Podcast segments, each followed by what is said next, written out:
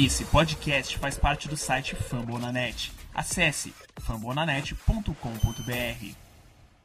Fly, Eagles Fly. A águia voou e está no ar mais um Greencast, o podcast oficial da torcida do Philadelphia Eagles no Brasil. Ah. Oh Lord, made another one. Huh? Packing the mail, it's gone. She like I smell cologne. Yeah. I just signed a deal, I'm on. Yeah, yeah.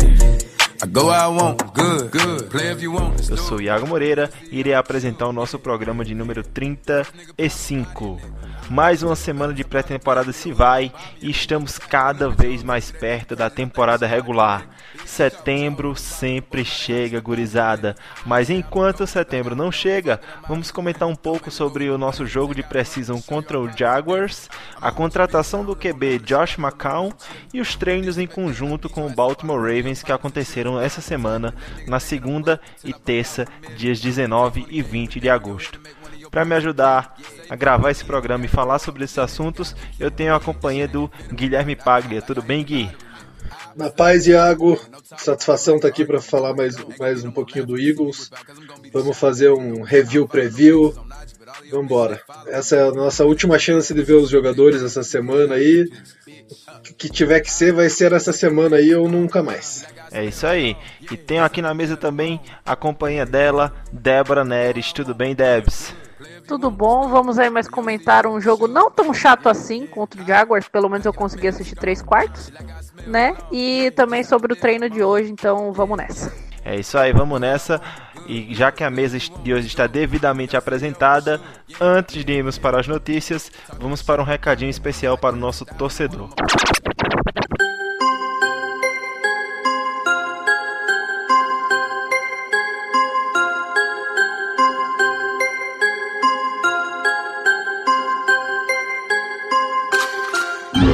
Você que é torcedor do Philadelphia Eagles e ouvinte do Greencast Brasil, não deixe de assinar o seu programa na sua plataforma de podcast favorita e deixar sempre aquele review 5 estrelas para ajudar a deixar o nosso programa mais relevante e alcançar mais torcedores.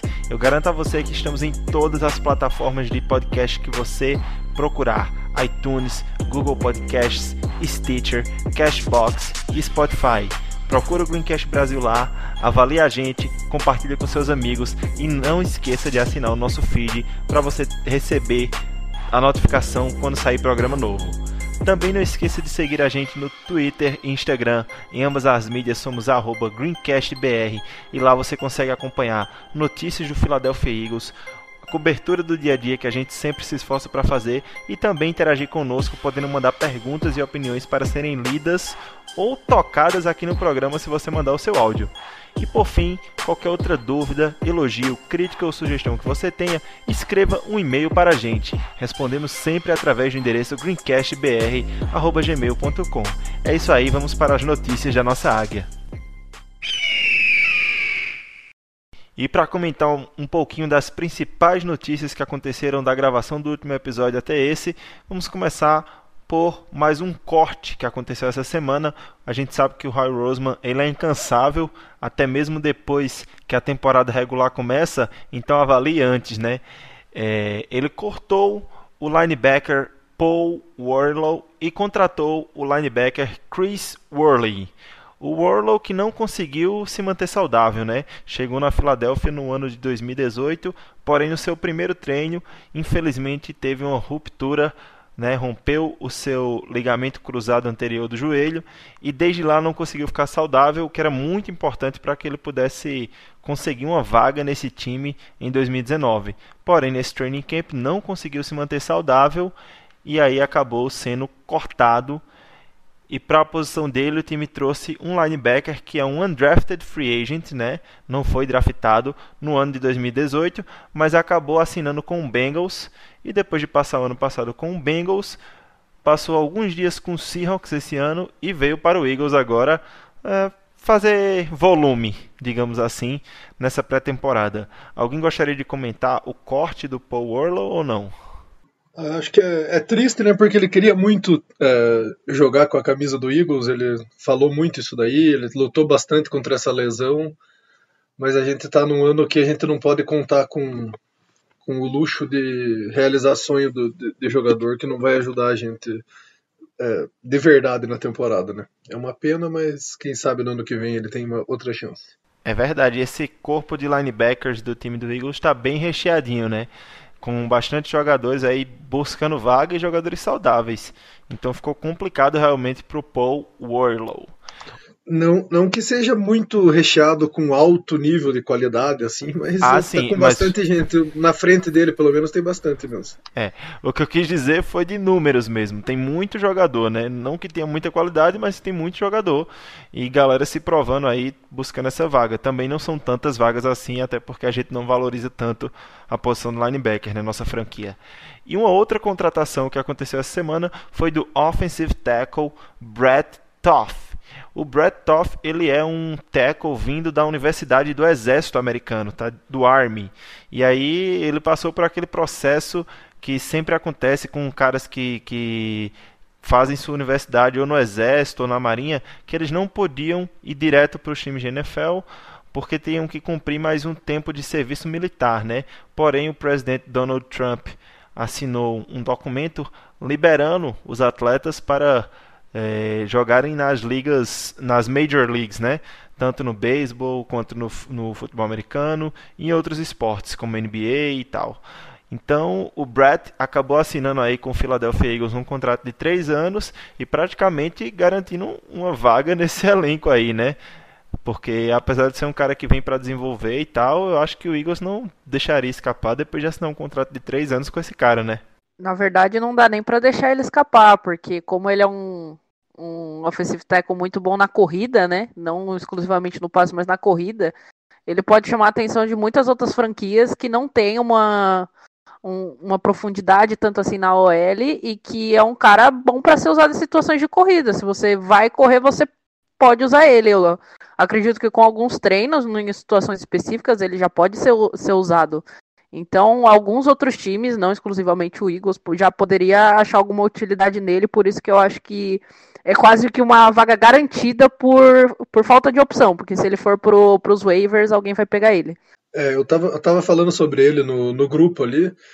É, fiquei tentando achar um lugar para ele no, no elenco principal do 53 lá, e, mas tá difícil, né? Esse, esse, essa missão do front office do Eagles e dos coaches de decidirem quantos jogadores vão, quais eles vão ter que cortar, é uma missão, aquele problema bom, né? Porque tem muito jogador em toda posição, vai ser bem difícil é, caber todo mundo. Ele é um cara também que está 18 meses sem jogar futebol americano. A última vez que jogou foi no Senior Bowl de 2018.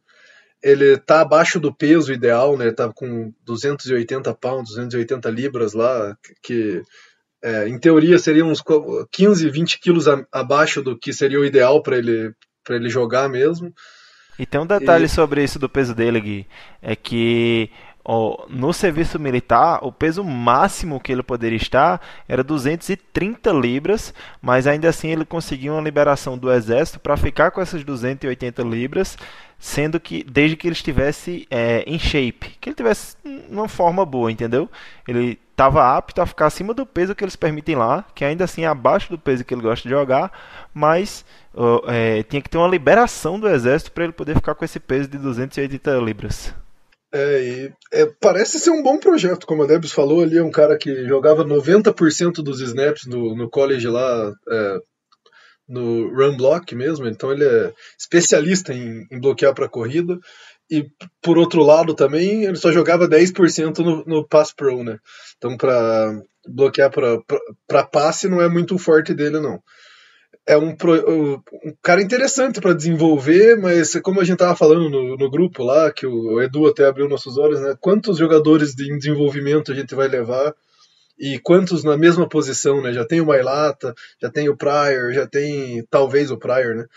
É, daí vai colocar mais ele e vai ter que tirar jogador de posições, por exemplo, um sexto wide receiver, é, quarto tight end, agora que a gente está querendo é, jogar mais com dois tight ends em campo, então seria interessante ter quatro tight ends. É, na linha defensiva também, a gente está com muito jogador que a gente não quer cortar, então ele, por ser um projeto de desenvolvimento assim, ao mesmo tempo que não parece lógico cortar ele já, também tá bem difícil de manter ele. Mas vamos para frente. É, mas existem maneiras de tentar burlar esse sistema aí, né? O, o Howie Roseman acaba sempre dando um jeito. E tem só um fato interessante antes da gente passar dessa notícia é que o Brett Toth já jogou no Lincoln Financial Field, um dos jogos mais importantes para a Universidade do Exército, né, que é o jogo do Exército contra a Marinha, Army versus Navy. E nesse jogo, a Universidade de Navy da Marinha ela é bem melhor no futebol americano, né? Porém, esse jogo que eles jogaram no Lincoln Financial Field, quem venceu foi Army e fazendo basicamente isso aí que o, o Gui falou só correndo, só correndo, só jogo corrido e muita utilização dos seus tackles e, e, e guards para conseguir essas corridas. E a última notícia do dia de hoje é a contratação do quarterback Josh McCown, quarterback de 40 anos, super experiente, que vem aí para suprir essa necessidade que temos de QB2, né, backup quarterback, desde a lesão do Nate Sudfeld contra o Titans, eu acho, Jaguars, nem lembro mais. Contra o Titans, né? E aí, gurizada, o que esperar do Josh McCown e dessa contratação do quarterback de 40 anos que vem para ser o nosso backup quarterback, recebendo 2 milhões garantidos, mas que pode chegar até 5 milhões e meio dependendo de sua utilização. Ah, eu acho que é, é o Eagles mostrando que não tá de brincadeira nessa temporada, né? Ele, ele veio para ir para esse ano, para essa temporada, sem nenhuma dúvida, sem, nenhuma, sem nenhum ponto de, de risco em nenhuma posição. E também é mais uma prova de como o Eagles valoriza a posição de backup de quarterback. Né? A, contrata, a contratação dele é, traz uma segurança maior para a posição de backup do que a gente tinha com o próprio Nate Sudfeld se estivesse saudável mesmo é, é um pouco mais. É, talvez o Nate Sudfeld seja mais promissor, talvez o Nate Sudfeld tenha algumas características que, que ele não tenha, tipo o melhor passe em profundidade, por exemplo. Mas ele é um cara que já jogou 90 jogos na NFL, já foi titular em 76 apesar que o, recorde dele é 23 vitórias e 53 derrotas, se eu não estou enganado. Ele é um cara que. Mas também só jogou em franquia bosta, né? É, só jogou em franquia bosta, exatamente. Teve, teve alguns bons momentos, né? E, e o último dele é, é meio. O último bom momento foi meio recente, em 2017, com um time todo desfigurado do Jets, um time desgraçado do Jets que é, pegou a pique 6, se eu não me engano, pique 6 ou pique 5 no ano seguinte, depois eles subiram para 3. E, e ainda assim ele conseguiu é, ir bem, teve bons números, até teve uma comparação lá do Michael Kist é, da, de como foi o desempenho dele nesse ano de 2017, comparando com o desempenho do Dak Prescott em 2017. E é um desempenho bem similar, assim. É, que a gente não quer um desempenho desse para titular, mas para um reserva para jogar alguns jogos ali é ótimo. Ele é um cara que é preciso, tem experiência, ele é bom de vestiário. Então você está mundo... me dizendo que o Eagles tem que pagar 40 milhões pro Josh McCown. Exatamente, ou, ou, mais, né? Um milhão para Polêmica, polêmica. Pois é. é. Ele é um cara que todos os ex-colegas dele amam ele. O Alshon Jeffrey já foi colega dele no, no Chicago Bears lá. Jogou, se não me engano, sete jogos com ele. Teve 700 jardas, 4 TDs. É um cara que sabe, é, é, muito bom em leitura, em fazer o passe curto. Ele também é, é bom com as pernas, né? Naquele ano de 2017, ele fez cinco uh, touchdowns com as pernas, foi o recorde dele pelo Jets lá. Então é o típico é, protótipo de backup que, que todo time gostaria de ter. Com certeza okay. sobe o nosso nível nessa posição. Fala comigo.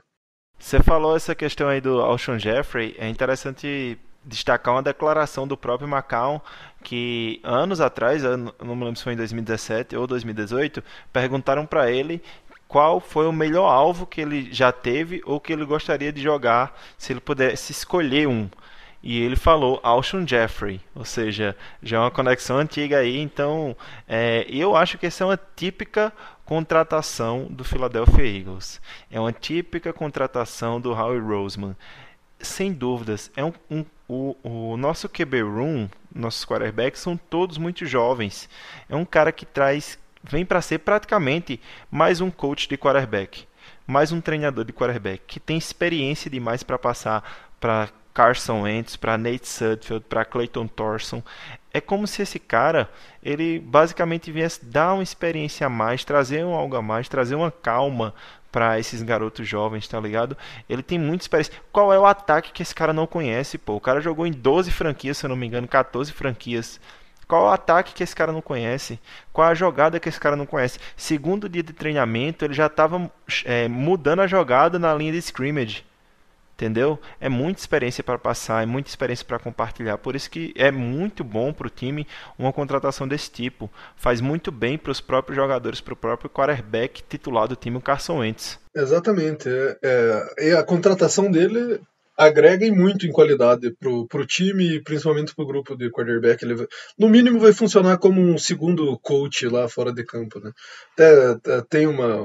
Os caras estavam falando que a hora que ele jogou o primeiro jogo dele de NFL, o Press Taylor, que é o quarterbacks coach, tinha 14 ou 16 anos, um negócio assim. Então, é, ele é, dá para dizer que ele é mais experiente em NFL até do que o, o próprio o, o próprio Press treinador Taylor. e quarterbacks, né, do Eagles. É, o, o Sam Darnold também elogiou bastante ele no uh, quando ele saiu do Jets, quando ele teve a chance, falou que o McCown foi importante demais para o desenvolvimento dele no, nessa primeira temporada dele como calouro. É um cara que tem muito a agregar.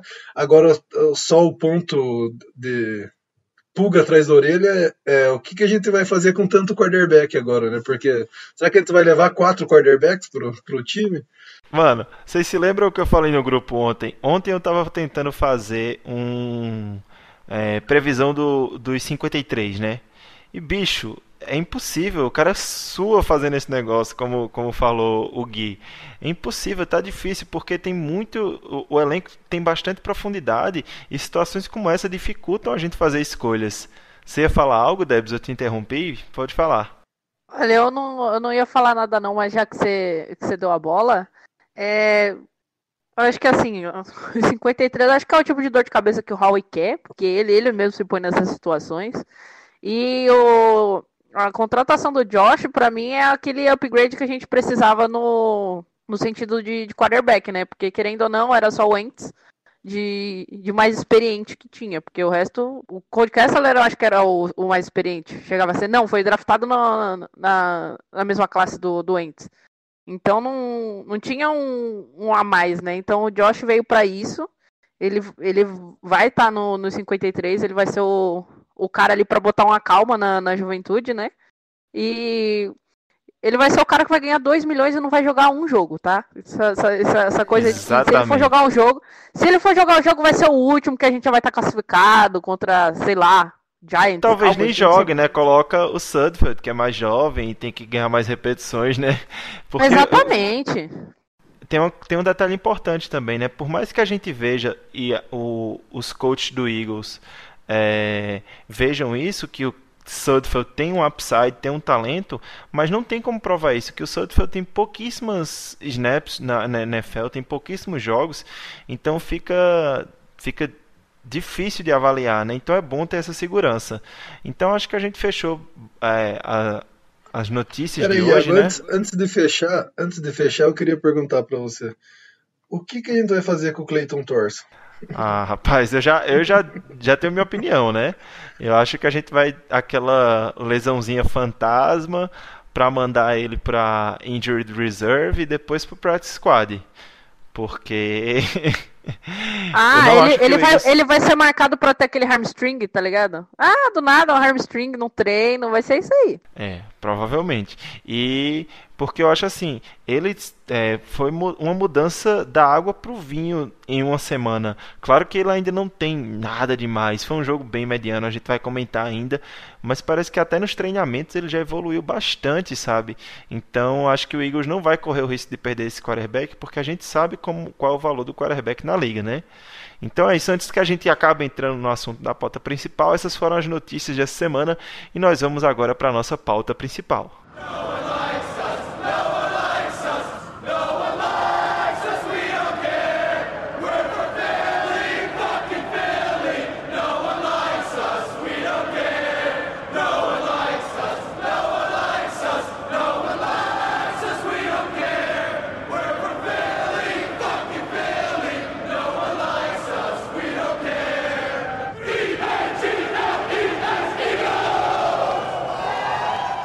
E na nossa pauta principal de hoje, vamos comentar um pouco do jogo de pré-temporada contra o Jacksonville Jaguars e também um pouco dos treinos em conjunto que fizemos com o Baltimore Ravens ontem e hoje na Filadélfia.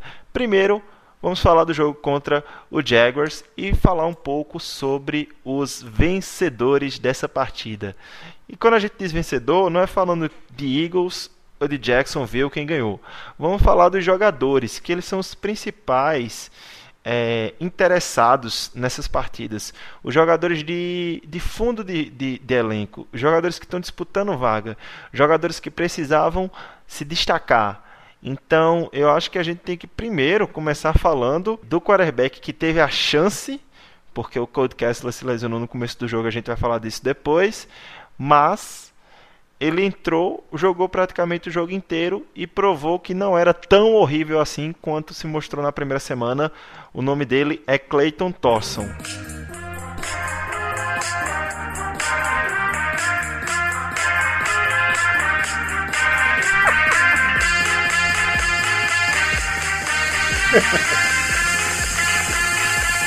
Clayton Thorson.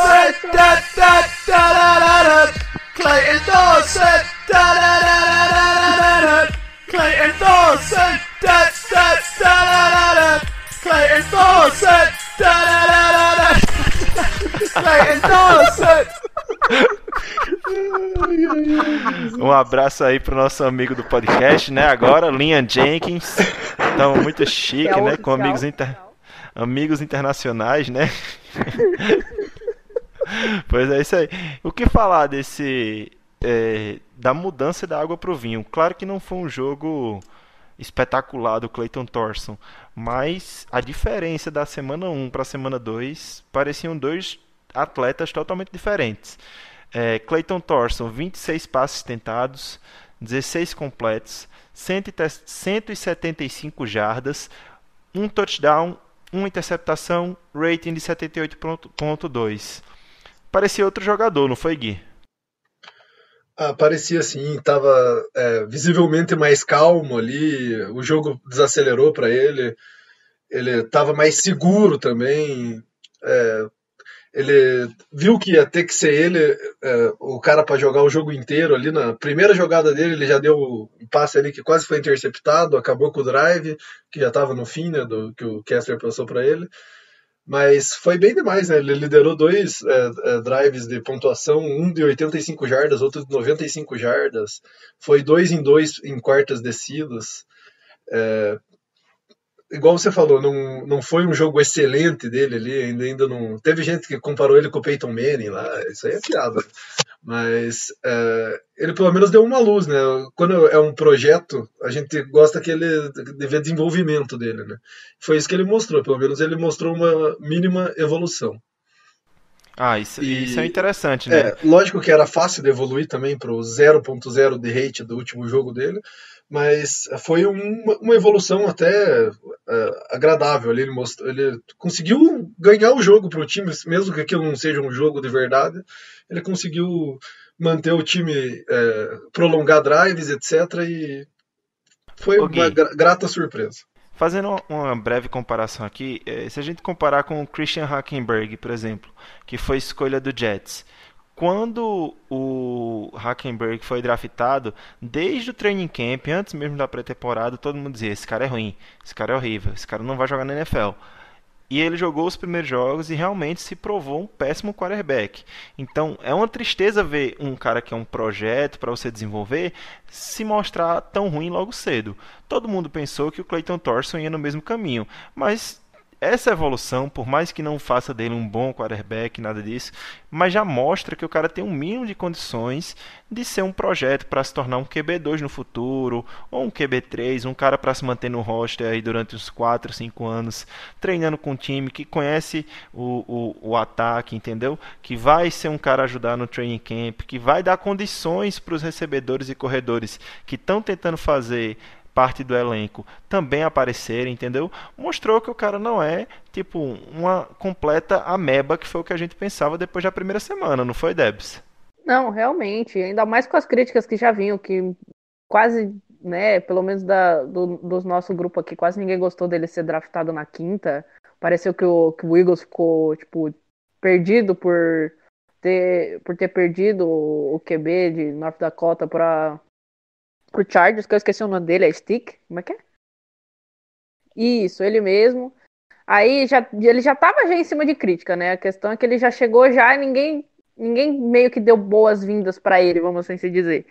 E ele foi fazendo dele, os primeiros treinos deles foram horríveis, né? É, depois ele deu uma melhorada, teve reportes que ele melhorou. E aí no, no primeiro jogo ele mostrou aquela coisa horrenda, né? Que aí todo mundo já achou que aquele dali era o dele. E, mas depois, nesses últimos jogos, ele mostrou que aquela melhora que ele teve no, nos training camps realmente dá, dá resultado em campo. Então é um. Assim, ele, eu acho que ele vai ter um. Assim, vamos dizer, ele vai ter uns dois, três anos, provavelmente, no Eagles. Tempo, o contrato dele de rookie. Então eu creio que ele vai evoluir bastante. Hum, não vai ser nada muito de, de especial, assim, mas ele vai ser capaz de ter bons números, vamos assim se dizer, e quem sabe virar uma moeda de troca, que é o objetivo do Eagles, né, em contratar esses QBs. Quando a gente pensa nesses QBs de late round, o Eagles tem esse tipo de pensamento, que é draftar eles para eles virarem moeda de troca. Então, não só moeda, não só moeda de troca, como também até quarterback backup mesmo, porque o, o Nate Sudfeld está começando a ficar caro. Esse ano o Nate Sudfeld, Sudfeld já são 3 milhões. Ano que vem já é free agent, entendeu? É, vai, vai, ficando caro quando você vai desenvolvendo um cara. Então por isso que tem que estar tá achando novos caras para ir desenvolvendo e pensando já no futuro. É importante isso. Mas você me deu um gancho aqui, já para a gente passar para o próximo jogador que eu quero falar, que você falou o Clayton Thorson não vai ser nada especial. Eu também acho que não. Mas tem um cara que eu acho que vai ser realmente muito especial que os reports que vêm lá da Filadélfia é que ele no grupo de running backs ele é diferenciado dos demais. E começou a mostrar isso já pra gente nesse segundo jogo de pré-season. É o running back Miles Sanders, um dos meus favoritos do draft, todo mundo já sabia disso antes mesmo. Então eu encho a boca para falar mesmo porque eu, eu, é, eu tenho muitas esperanças para esse cara. Ele teve apenas 5 corridas, para 32 jardas, uma média de 6.2 por corrida, mas o que que deixa essa empolgação é o que o cara faz quando está com a bola, é a visão dele, é a paciência, é a agilidade para dar os cortes, entendeu? Realmente o Miles Sanders foi um dos destaques desse jogo, né? Ah, com certeza. Ele, ele mostrou ali que pode ser o nosso workhorse running back, né? Aquele cara para jogar as três descidas tranquilamente. Vamos é, melhorar essa frase, né? Ele, ele, deu esperança de que pode ser esse esse workhorse, né? Aquele cara que a gente pode manter em campo, que ele uh, até alguns efeitos que ele tinha no, no college, de novo nesse jogo, assim como no primeiro, ele conseguiu mostrar em bom nível, né, que é o, o, ajudar no bloqueio contra passe. Assim como no jogo contra o Titans, ele pegou uma blitz e parou o linebacker, o linebacker bem maior que ele, veio a toda velocidade, ele baixou o ombro ali, deu no meio do cara, nem se mexeu, conseguiu segurar. Foi é, esse, esse, essa blitz que ele pegou ali, que ele conseguiu bloquear, inclusive foi foi aquela aquela do touchdown do Thorson pro Greg Ward, foi importantíssimo esse bloqueio.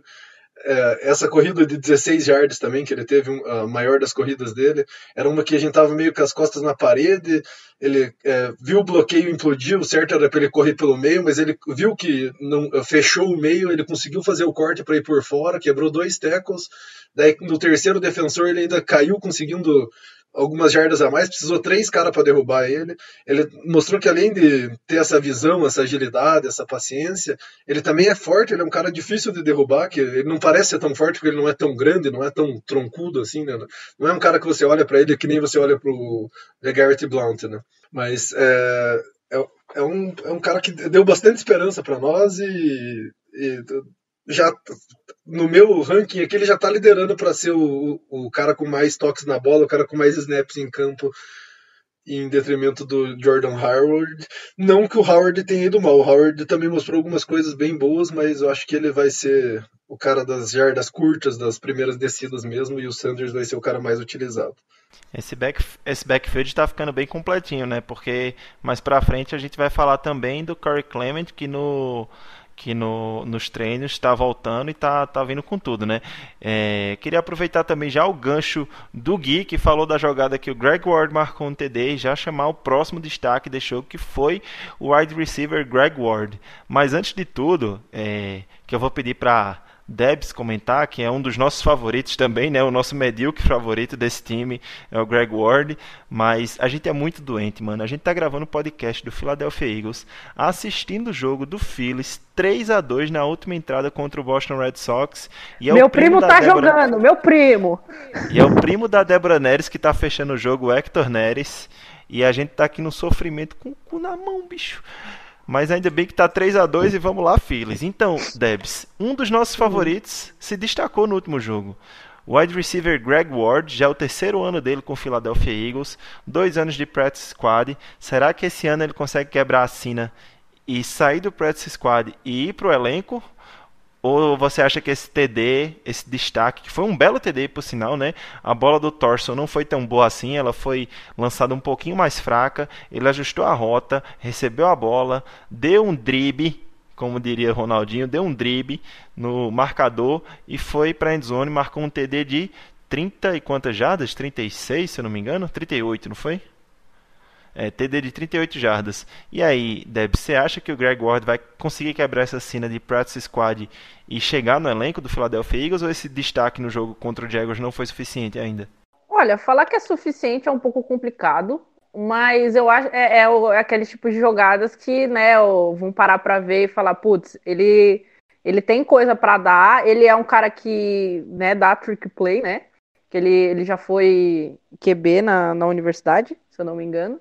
Então ele, ele é um cara interessante pra se manter no, no roster e ele mostrando que tem essa essa disponibilidade, essa versatilidade que que, que o, no ataque do Eagles tem, mostrar que ele tem um, um, um pouco de talento, mão boa, é, é um bom caminho para deixar ele no roster, sim.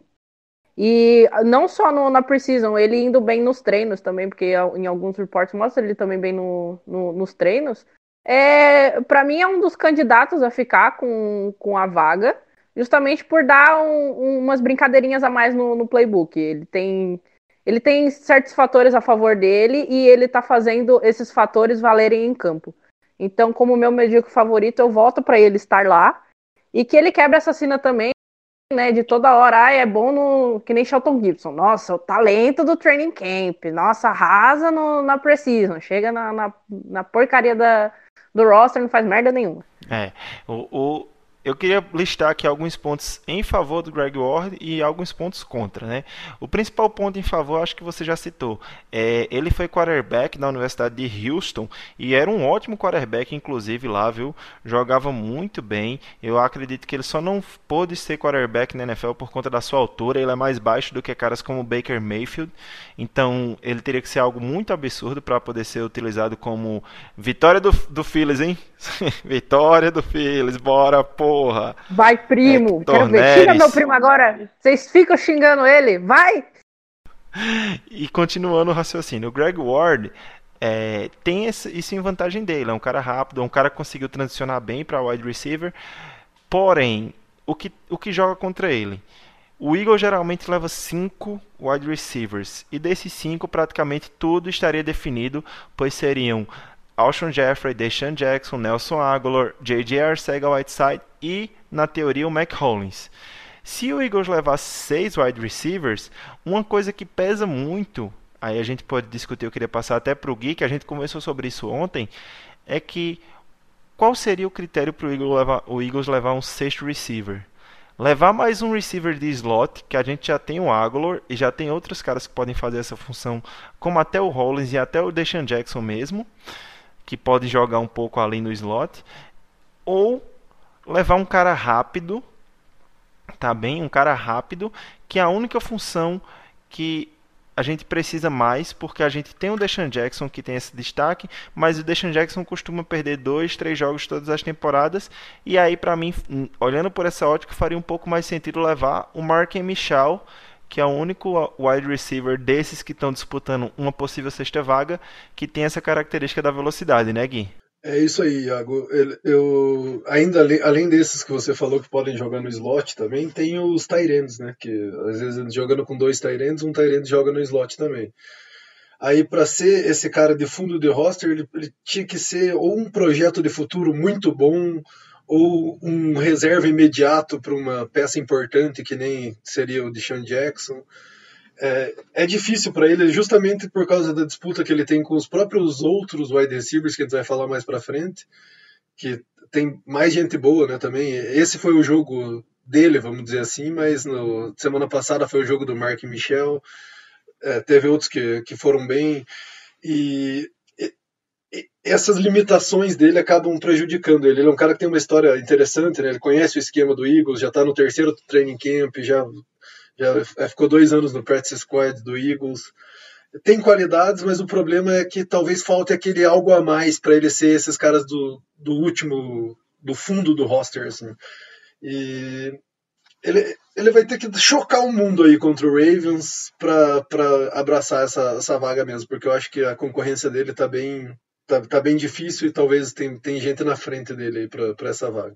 E é uma pena questão- para vocês que amam ele, mas esse fato dele ser o, o cara da trick play talvez seja, seja pouco. E é aquela questão também, né? A, a disputa dele não é só com a posição dele, é com o time todo. É aquilo que a gente já falou mais cedo no programa. É tão difícil para esse elenco você colocar um cara a mais em cada posição, tipo um defensive end a mais, que a gente tá com seis defensive end jogando bem, vamos dizer assim, cinco, seis.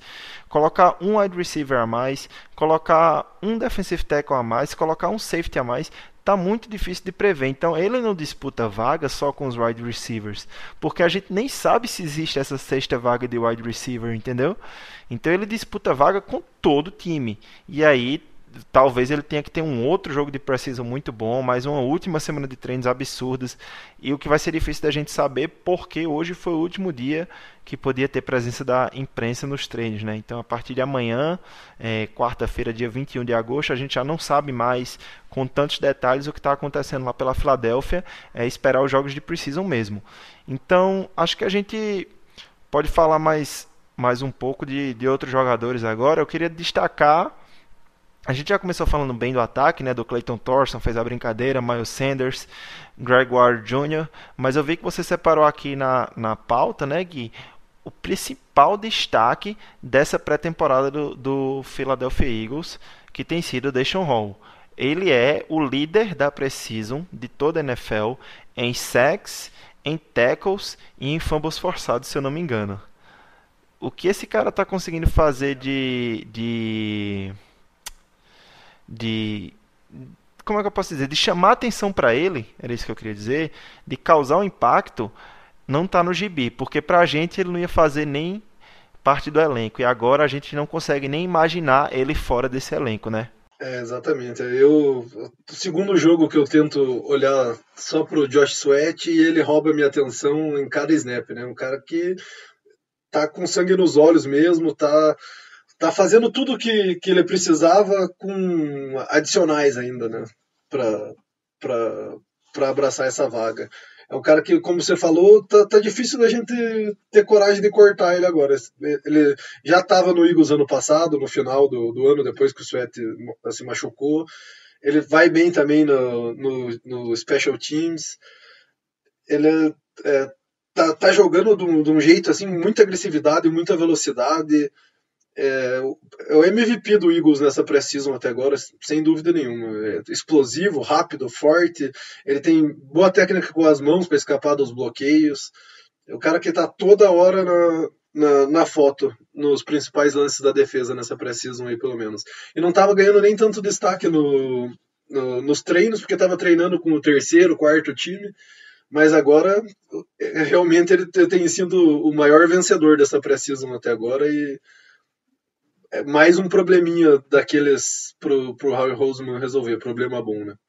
Ele tem alguns problemas para ele resolver, né, em questão de montagem de elenco. A gente já falou de offensive line, já falou de quarterback, já falou de wide receiver, agora defensive end. A gente vai falar do outro daqui a pouco, então é um elenco que anima na profundidade. A gente não quer que lesione ninguém, que se machuque ninguém, mas esse elenco do Eagles está mostrando que a gente está preparado para aguentar algumas lesões aí, se for o caso, Deus o livre.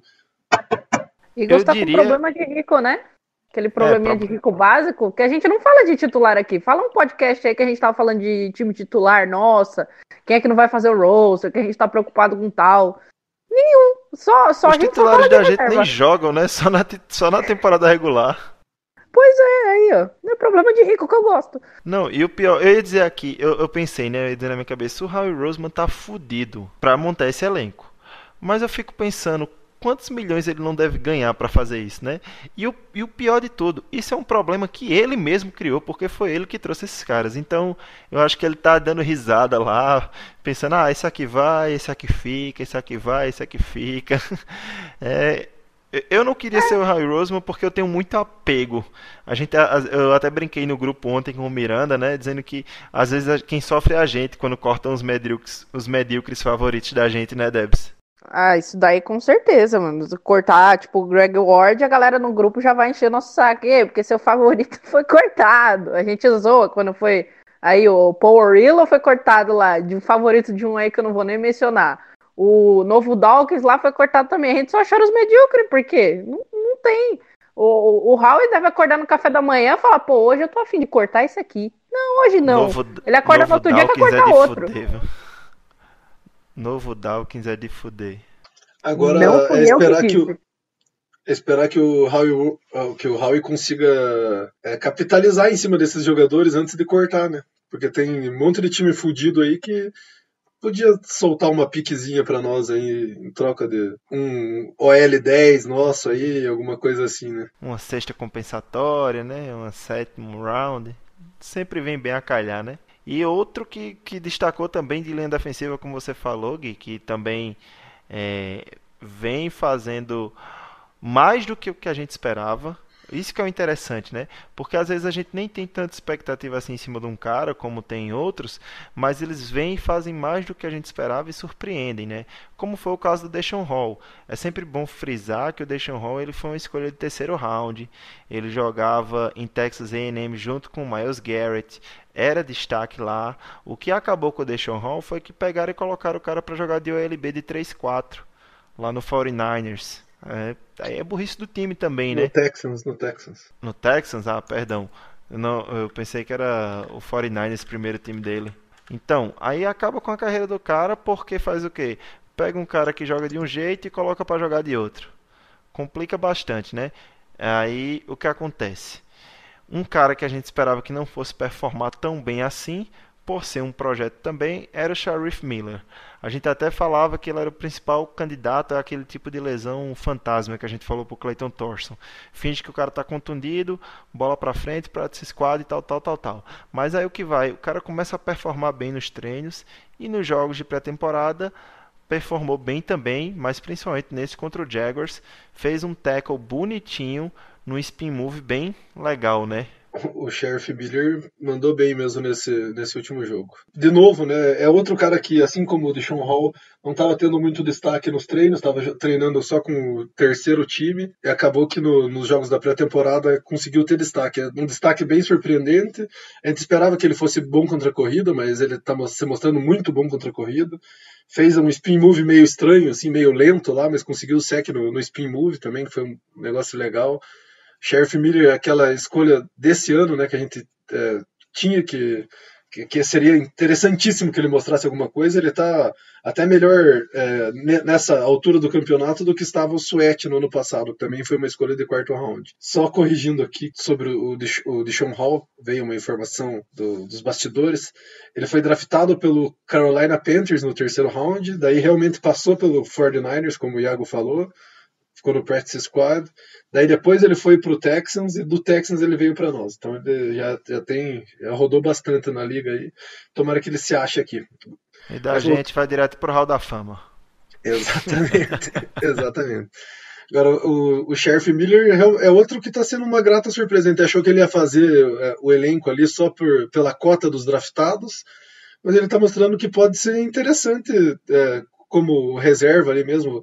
O, o, quarto defensive end provavelmente vai jogar bem pouco esse ano, né? Que é, a gente tem bastante profundidade por dentro da linha dos defensive tackles, então os defensive ends não vão precisar jogar tanto como defensive tackle, como foi no ano passado. Esse crescimento do, do Hall e do Miller, ele mostra que a gente não vai atrás de nenhum Conor Barron da vida, não, né? Que a, a, gente tá, tá bem com o que a gente tem por enquanto. Isso que a gente fala também é outra coisa que eu, que eu falei no grupo, né? A gente, todos esses sinais que a gente recebe de é, análise dos treinamentos, análise da, da pré-temporada, desempenho dos caras na pré-temporada, eles ainda são muito pouco, né? A gente está falando aqui com base neles, mas é muito pouco para saber o que, que o time realmente acha, né? Todo ano acontece da gente falar como que esse cara ficou no elenco, como que esse outro ficou fora, o que, que os caras estão fazendo.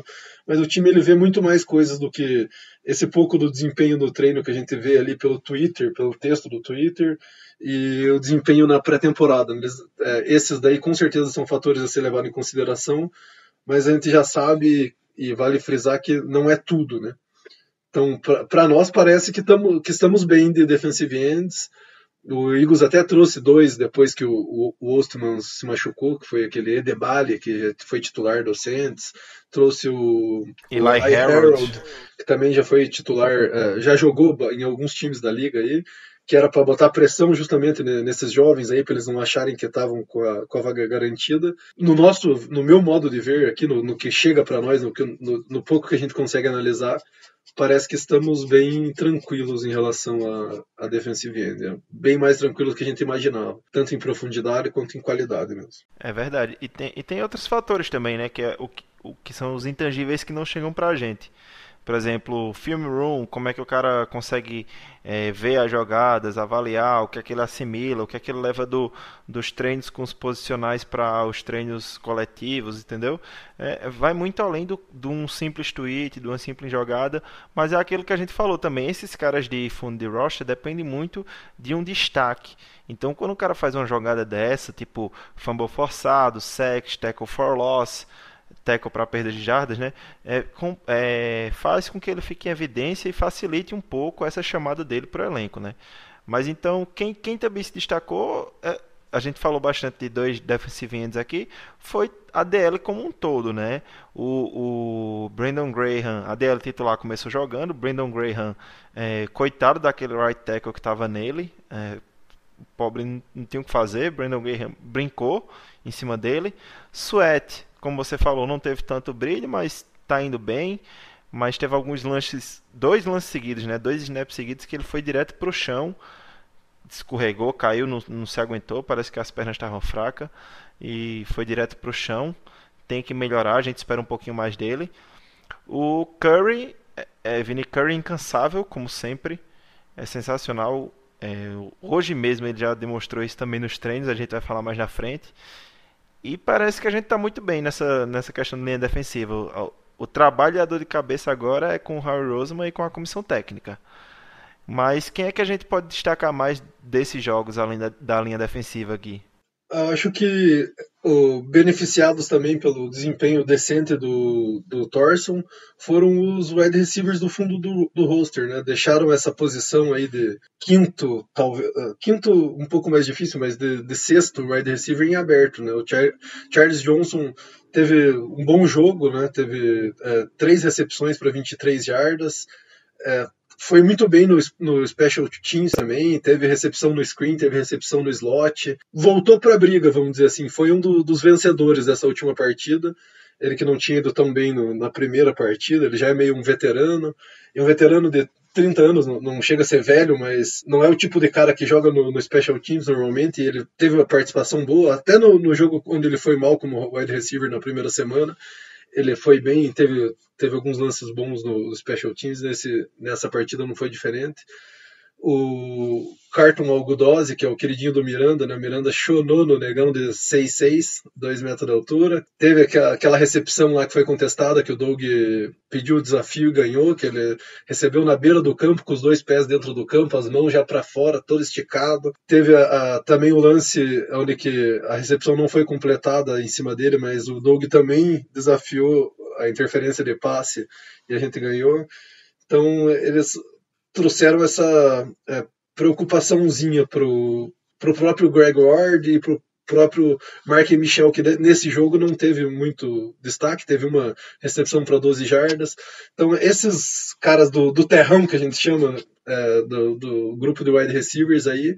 Estão brigando cabeça a cabeça e todos eles acabaram sendo beneficiados de alguma forma nesse, nesse jogo aí, por ter um bom desempenho, ajudados um pouco também pelo desempenho do Clayton Thorson, que conseguiu fazer com que a gente conseguisse avaliar eles, né? Conseguiu fazer a bola chegar neles algumas vezes. Não, não só avaliar, como também fazer com que a gente conseguisse assistir o jogo, né? Porque o primeiro foi, foi intragável e esse foi bem melhor. E aí você destacou, a gente destacou linha defensiva, você destacou alguns wide receivers, e eu queria chamar a atenção agora para a linha ofensiva, principalmente para três nomes de três jovens que pode ser o futuro dessa franquia, porque a gente sabe que, tipo, apesar da gente ter uma das melhores linhas ofensivas da liga, não é uma linha tão jovem assim. Alguns dizem ser a melhor também, né? Eu concordo. Se não for top 1, é o mínimo mais baixo que dá para colocar essa linha ofensiva é top 3. E aí o primeiro destaque que eu queria dar é do Andre Dillard, nossa escolha de primeiro round. Mais uma vez, mais um jogo sem ceder nenhuma pressão. Tá? O sec que o, o Cold Kessler tomou e se contundiu, foi culpa dele mesmo, que não percebeu a blitz e não chamou a proteção correta para a blitz. Então, o André Dillard, 70 snaps, 43 ou são 48 snaps de passe, nenhuma pressão cedida até aqui agora, e mostrou também que tem seu valor no run block, no jogo corrido, não foi, Gui? Foi, foi sim. Ele é, é, uma das corridas longas do, do Miles Sanders até foi pelas costas dele ali. Ele, ele tava. É, eu não sou especialista máximo em avaliar linha ofensiva, vou ser sincero que eu estou aqui replicando as avaliações dos linhas ofensivas eh, experientes lá que tem no Twitter, dos, dos analistas mesmo, né? E os caras destacaram alguns lances ali onde que, é, mesmo que a corrida não tenha sido por ele, ele executou o papel dele perfeitamente, em, se não 100%, muito perto disso dos snaps, né? E linha ofensiva é assim, né? Você faz 99% dos snaps de forma perfeita. Se você errar um, você é condenado, né? Todo mundo só lembra desse um e glorifica o, o cara da linha defensiva e condena o cara da linha ofensiva. E o André Diller não tá dando chance para esses cornetas aí, não. Ele tá indo bem mesmo e animando demais a gente, né? Porque a gente não gosta de perder a escolha de primeiro round, mas quando a gente ganha e com louvores, assim, com, com sobras, é um negócio maravilhoso. Né? E se de um lado o Dillard impressionou, do outro lado o nosso um dos projetos é, é, engraçado, né? Como esse nosso time tem tantos projetos, jogadores assim vão ver, mas um dos que a gente mais gosta e que eu sei que a Debs gosta muito também foi o Jordan Mailata jogando de right tackle, que ele conseguiu colocar o Josh Allen o calor Josh Allen do, do Jacksonville Jaguars, escolha número 7 overall, o Jordan Mailata colocou no bolso. Muito bem no Pass Pro e muito bem no Run Block. E aí, parece que o projeto está começando a desenvolver, né, Debs? É, o projeto tá aí, tá no segundo ano. Tá mostrando seus. Tem seus momentos bons seus momentos ruins, né? Que hoje não foi um dia muito bom para ele, falando especificamente do treino, mas vou deixar isso um pouquinho mais para frente. Ele, ele tem se mostrado bem contra caras que. Eu vou sempre frisar isso daí quando for falar do Jordan, porque ele sempre vai ser o meu jogador favorito, entendeu? De mediocridade. Que eu não acho ele tão medíocre assim, mas ele vai entrar no, no meio dessa. É, ele é o cara que, tipo, dois anos que ele tá aprendendo a jogar futebol americano e ele tá enfrentando o cara que joga a vida inteira. Então ele pegar um. Por mais, por mais que seja um calouro e conseguir dar uma abafa nele de, tipo conseguir proteger e ainda fazer as jogadas dele que, do, do que era necessário, para mim é uma grande evolução. É um projeto que vale a pena, que é, tipo, é só um sétimo round, ele tem tudo para ser um cara, um, um, reserva sólido, vamos assim se dizer. Mais ou menos no nível que foi o, o Halapulivat Vaitai, que teve o nome falado errado aí, mas logo falaremos disso, é no, no, de left tackle, como ele foi. Tipo, ele foi o titular, não é os melhores jogadores, mas foi o left tackle titular no, no Super Bowl. Então acredito que o, o, Jordan Malata consiga chegar nesse teto de ser um, um reserva sólido. Tipo, o Lane Johnson saiu porque, que nem temporada passada, ele saiu porque estava com uma lesão no pé. Jogou no sacrifício. De vez de tipo, deixar o Lane Johnson no sacrifício, deixa o, o, o Malata tipo, num, num drive. Ele que seria capaz de proteger. Eu acredito que ele vai chegar nesse nível sim, de enfrentar alguns, alguns, alguns caras de, de DL ser capaz de dominar, principalmente pelo atleticismo dele, não que ele tenha uma mecânica assim muito boa, porque nisso ele perde ainda, mas pelo atleticismo dele, ele é capaz de, de, de se manter em pé e, e, e, proteger o quarterback dele. Então, para mim, Jordan Mailata é só crescimento. Por mais ele vai ter os seus percalços, vai, vai tropeçar, mas é tipo é só daqui para cima. O Mailata também, é, eu quero ver se eu acho depois o link do, do vídeo lá do, do Twitter que eu vi sobre uma análise dele no Run Block. É impressionante o jeito que ele atropela os caras no run block. Ele abre uma avenida e, e, não atropela só um, ele atropela um, joga em cima do, dos outros da linha ofensiva, vai para cima do linebacker numa agressividade, usando aquele tamanho todo dele, que é um negócio que você chega a pular da cadeira. Na hora do jogo você passa meio desapercebido, despercebido. Mas daí na hora que você vai ver a revisão com, com o cara analisando e em câmera lenta, parando, você vê a agressividade dele e a violência dele mesmo para abrir aqueles espaços no, no run block. No primeiro jogo, parece que ele não estava assim com essa violência toda, ele ia só até algumas jardas, assim, ainda não, não, é, não quer dizer que foi mal, mas esse jogo teve lance onde que ele amontoou os caras, os defensores do, do Jaguars lá, foi o um negócio de você gritar na cadeira mesmo. foi tesão, tesão. Quero ver se eu acho esse esse link do, do, dessa análise e botar para vocês no Twitter. Com certeza. É, é, é demais, né, velho? Ver esses caras jovens evoluindo, porque a gente vai precisar deles para profundidade e para o futuro. E um que já está aí com a gente tem alguns anos e é mais chutado do que cachorro velho. A tarefa que passa para ele, o cara consegue fazer, mesmo que não seja perfeito, mas é muito esforçado. É o Halapulivati Vaitai. Que... Halapuli Vati Vaiti. Halapuli Vati Vaiti. Pra quem não sabe, o Pagler tá imitando aí o narrador do Jacksonville Jaguars, que tentou falar o nome do Vaitai, mas não saía nem por 100 reais. Mas é, o, o Vaitai começou como left tackle nesse time do Philadelphia Eagles. Foi o left tackle titular do Super Bowl 52 e uh, tem sido muito criticado várias vezes, até demais, eu acho, na minha opinião. E esse ano teve uma transição dele de left tackle para right guard. E é aquela máxima que a gente sempre escuta, né? O cara que nasceu para jogar de tackle, ele joga de tackle e de guard e de center. O cara que consegue jogar de guard geralmente joga de center também. Então, o, o Vaitai foi para uma posição, digamos assim, que é mais tranquila de jogar e tem se demonstrado melhor nessa posição tem conseguido ser mais seguro e se desenvolver mais como guard. Parece que ele achou a posição para se manter no roster do Philadelphia Eagles por muitos anos, né? Certeza. Ali o espaço é um pouco menor, né? ele depende menos de agilidade nas pernas, ele depende um pouco mais da, da explosão e da, da força para chegar rápido no, no cara. E ele tá indo muito bem de guard mesmo. Eu quero, eu sou um dos que sou muito crítico dele como teco. Eu passo muita raiva com ele como Teco, mas ele deu uma esperança boa como guarda aí e tá chamando atenção até da liga aí, então, talvez ele possa ser, até ser uma moeda de troca, né? Não é um cara que eu trocaria por qualquer micharia, não trocaria por pique de, de draft, ainda mais que provavelmente seria uma pique baixa pro ano que vem. Para mim, para valer uma troca, teria que ser alguém para ajudar nesse ano aí já, porque ele é um cara que pode ajudar nesse ano, né? O Brandon Brooks, que é o titular da posição onde que ele está treinando e jogando no momento, está se recuperando do tendão de Aquiles, a recuperação está ótima, rápida, em alta velocidade, mas talvez seja interessante não apressar esse retorno dele, principalmente tendo o Vaitai jogando bem aí, dando conta do recado. É, ele tá certo que ele não está enfrentando as melhores defesas, as melhores defesas titulares todo o tempo, mas ele está sendo muito seguro, tá, tá animando bastante. Ele, eu eu não, não me lembro de um erro é, medonho dele durante esses jogos aí. Como eu falei na revisão do primeiro jogo, teve um lá que talvez o erro foi da chamada, o erro foi da proteção, que o cara passou direto e ele foi pro double, double team em cima do defensor e acabou sobrando dois pro Miles Sanders, bem naquele que o Miles Sanders conseguiu segurar um, mas o outro acabou sobrando.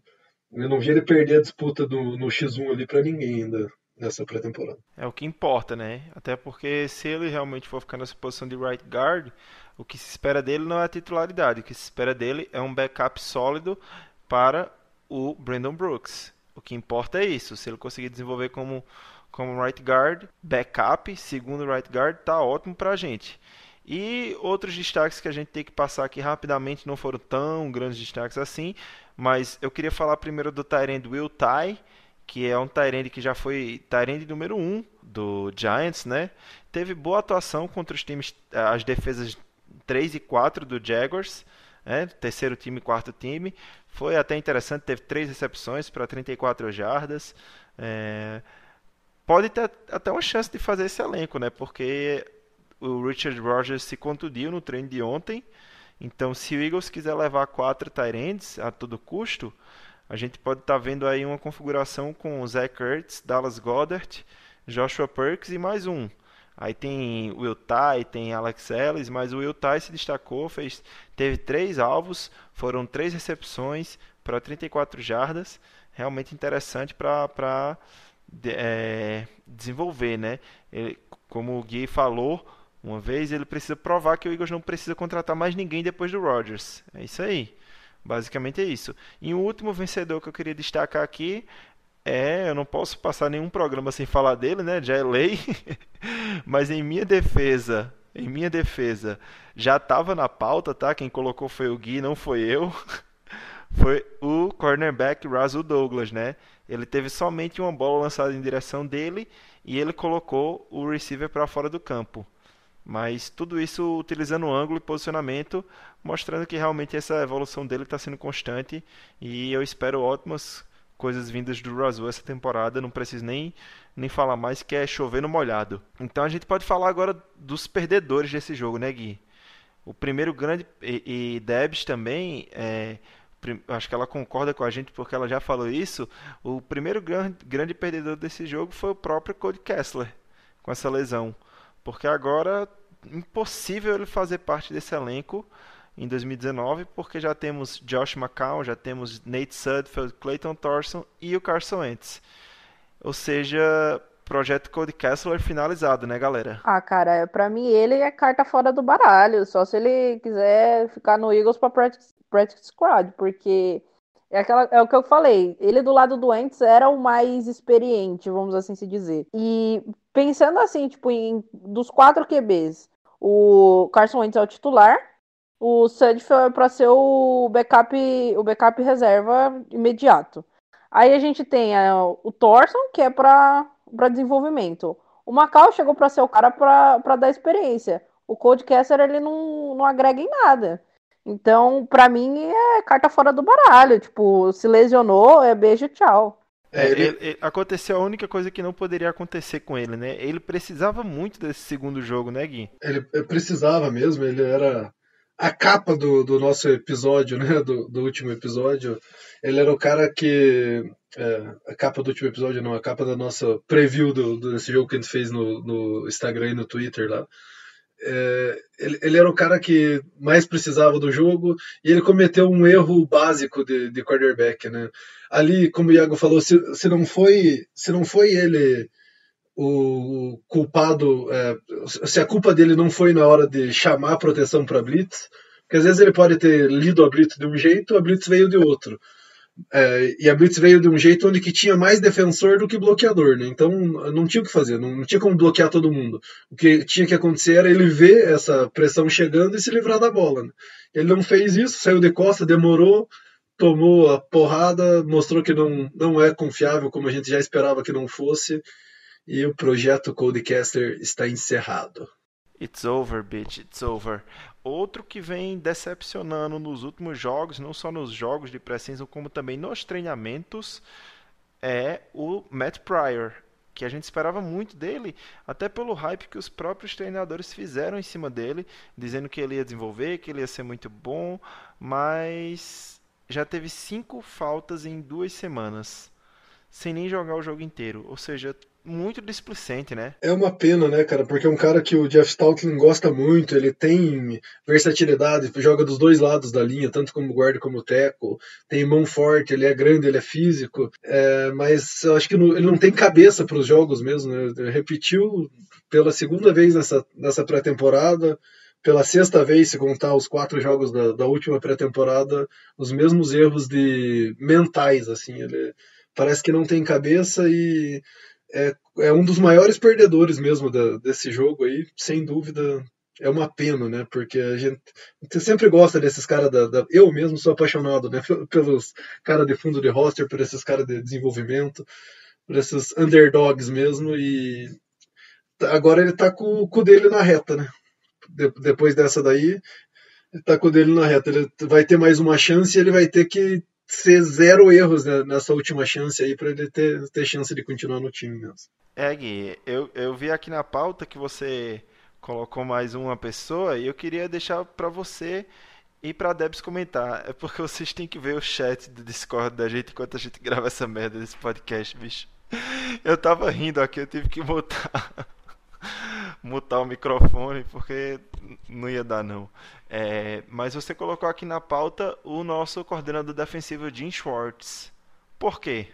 É, cara, ele, ele é muito teimoso, né? Ele é um ótimo é, coordenador defensivo, longe, longe de mim querer é, demitir ele, querer substituir ele ainda. Mas esses, ele comete os mesmos erros sempre.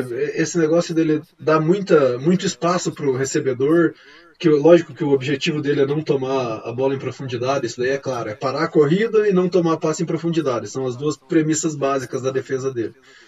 Mas é, você até entende isso quando é numa terceira para 12, terceira para 7. Só que ele faz isso também em terceira para 3 e é, ele bota o defensor é, sete, jardas para trás da linha do scrimmage quando é uma terceira para 3.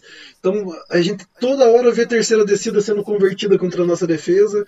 E daí parece que a culpa é do, do cornerback, parece que a culpa é do defensive back.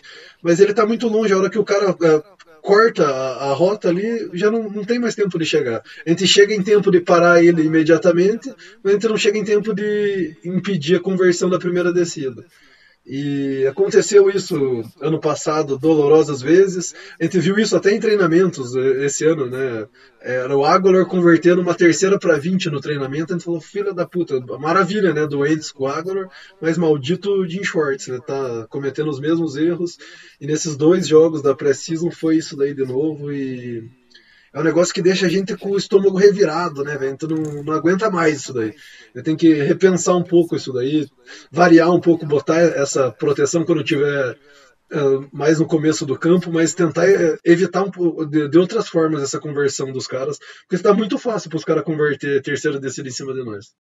Então, começando a falar aqui Jim Schwartz, entendeu? Que eu chamo ele de short de ginástica nessas horas que eu fico puta da vida com ele, que puta que me pariu, bicho. Eu amo esse homem, sabe? Mas eu gosto de xingar ele. Parece que eu tenho prazer de xingar ele. Porque nessas horas, não é que revira o estômago, que nem o Gui falou. Me sobe o, cora o, coração, acelera, o, o, me, sobe, me sobe o sangue. Porque o, o filho do Makenga, entendeu? Tem uma puta de uma defesa boa, entendeu? Cheia de talento, sabe? Aí ele vai lá, sabe que a defesa é boa em quem? Red Zone. Parece que ele quer que. Ele quer colocar o ataque dos caras na Red Zone para defender a porra da bola direito. Entendeu? Não dá para entender, gente. O que, que a gente faz para voltar para 2017? Eu não sei. Entendeu? Aí eu, só me lembro só daquela terceira para 19, aquela quarta para puta que pariu. E, e aí não ajuda já o jogador falhando. Só que eu, porra de shorts. Sério. Faz isso com a gente. Porra, de pré-temporada você consegue me deixar brava. Imagina na temporada. Não tem santo que aguente. Pelo amor de Deus. Não, faz alguma coisa. Alguém tem que chegar nesse homem. Que nem, eu lembro na época que o, o, o Doug só fazia screen pass e, e tinha placa da galera da, da Filadélfia na rua falando assim: é, Doug para o screen pass. Tá na hora dessa galera fazer uma merda de uma placa enorme, falar pro Jim Shorts: para com essa porra de defesa em soft. Entendeu? Eu quero o teco em cima. Recebeu a bola e o cara já tá no chão, comendo grama. É isso que eu quero. Eu sei que ele vai ouvir essa porra desse, desse, desse Greencast que eu tô xingando ele, mas te amo, homem. Mas faz alguma coisa certa. É, realmente, o Jim Schwartz é um mestre em dar dor de cabeça pra gente, né? Mas é como o Gui falou, é, funciona, funciona. Mata a gente do coração, mata a gente do coração. É foda, pô. É com, deixar os caras converter esse tipo de descida todo jogo é muito complicado, né? Você quer acrescentar algo a mais sobre a situação do Schwartz, Gui? Outra parada que a gente tava falando no grupo lá, que o nosso mestre falou, então vale a pena replicar aqui, né? Que agora com essa profundidade que a gente está tendo no, no, no elenco, do, no grupo de cornerbacks, que a gente tem é, cornerback de tudo que é tipo aí, titular e reserva, acho que não faz mais sentido também ele deixar esse, o, o cornerback travado num lado do campo só, né? O Russell Douglas, ele é, tá, tá jogando muito bem, ele tem chance de ser titular aí, tá brigando com o Jones caso o Darby volte, se o Darby não voltar, ele é titular inquestionável, mas se deixar ele travado um lado do campo, vai ter time que vai pôr Keenan Allen em cima dele, a Mari Cooper, que são os caras mais rápidos, ágeis, que vai é, se aproveitar e se deliciar da, da desvantagem dele, que é a velocidade mesmo, a agilidade. Né? Ele é, é muito inteligente, ele sabe os atalhos do campo, mas ele não não é o ponto forte dele marcar esses caras ágeis de double move, de velocidade é, vertical e etc. Então a gente espera também que ele reveja isso daí. Muito pouca esperança de que ele vai fazer isso daí realmente, mas ele, ele é um dos perdedores desse jogo, vale a pena. E para finalizar os perdedores aqui, para não se prolongar, queria falar de outro perdedor, que é o cara que jogou como center na, no, do time titular da partida, né, que é o nosso center e, guard, e left guard reserva, que é o Steve, Steven Wisniewski. O cara tem 60 jogos como center titular dos Jaguars e ele não, tá, não consegue passar metade do jogo sem errar pelo menos dois snaps. Né? O segundo jogo, onde ele tem pelo menos dois snaps errados, tá errando snap adoidado no, nos treinamentos. E isso daí é uma coisa que não entra na cabeça, né? Era para ser o ponto forte dele, essa versatilidade dele de poder jogar como guard ou como center, né, que é uma coisa interessante para ter como reserva da linha ofensiva, essa versatilidade. Se poder levar menos, é bom que tenha um cara que faça duas funções. Só que ele está é, tá tendo tão mal no snap, que é uma coisa básica, que pode complicar tudo uma partida, um snap, né? Um snap é, errado ali pode virar um touchdown pro cara na hora. E é outro que tá, tá botando dele na reta também por causa desse defeito aí. Ele, most... ele foi o, o guarda titular na, na campanha do, do, Super Bowl, botou o seu malo no banco, começou a última temporada como titular, foi para o banco para o seu malo. Então ele está em decadência como guard e não passa segurança nenhuma como center. Tendo o seu malo, que também pode ser o center reserva, que já jogou como center reserva e mostrou que passou um pouco mais de segurança para fazer o snap. Eu acho que ele é, é um dos que está na, na, reta também. Ele está vendo esses calouros uh, uh, não draftados jogar melhor que ele até no, nesses jogos da pré-temporada, jogando muito bem, no, treinando muito bem no, nos training camps. Então é um cara que saiu perdendo desse jogo aí. O, a, a, as ações dele deram uma decaída. É, é, aí entra aquele fator também que a gente falou lá sobre os defensive ends, né? Que é, isso que chega para nós, o desempenho nos treinamentos, o desempenho na pré-temporada, não é tudo, né? O time pode ver tudo isso daí e não ficar tão puto igual nós, porque eles confiam na experiência dele, na segurança que ele passa como reserva, no, no, no que ele já entregou quando, quando o time precisou dele. Sai desse jogo como perdedor, tá vendo o, os calouros fungar o cangote dele ali, mas ainda não dá para ainda não dá para fechar ele como um eliminado desse, desse time ainda não. É verdade, é, tudo depende da avaliação do time, né? Mas o, a amostragem que a gente tem são esses jogos de precisam e alguns, algumas informações sobre os trends e por isso que a gente quer passar isso, né? Então, talvez o Stephen Wisniewski deva melhorar um, um pouquinho, né? Até porque tem a questão contratual, né, Gui? É muito importante isso. O Howie Roseman sempre está de olho nisso. Se ele começar a temporada no elenco, o contrato dele de veterano fica todo garantido. Se o Eagles cortar, salva boa parte do dinheiro desse contrato e se conseguir trocar ele, salva tudo, fica com zero de dead money, o que é muito importante. E para a gente fechar tudo sobre esse jogo contra o Jaguars, eu acho que é importantíssimo a gente esquecer um ponto positivo. É, queria voltar um pouco para falar disso. Quem lembrou para a gente foi até o nosso editor, é, o Nakamura que foi a patada do Jake Elliott, que foi um field goal de 50 e poucas jardas, de 55 jardas, mas que facilmente poderia ser de mais de 60. É, realmente esse não, exi não existe chute distante suficiente para o Jake Elliott, né? Ah, existe quando é em menos de 30 jardas. Aí é distante suficiente para ele errar, né? Mas beleza. Se o field goal for de 40 para trás, a gente tá feliz. Se for 40 para frente, reza. É mais ou menos isso, é incrível. Como é que pode um negócio desse, né? O cara não sua, não treme com um field goal de 55, 60 jardas, mas com um field goal de 30 parece que é perto demais para ele. É incrível.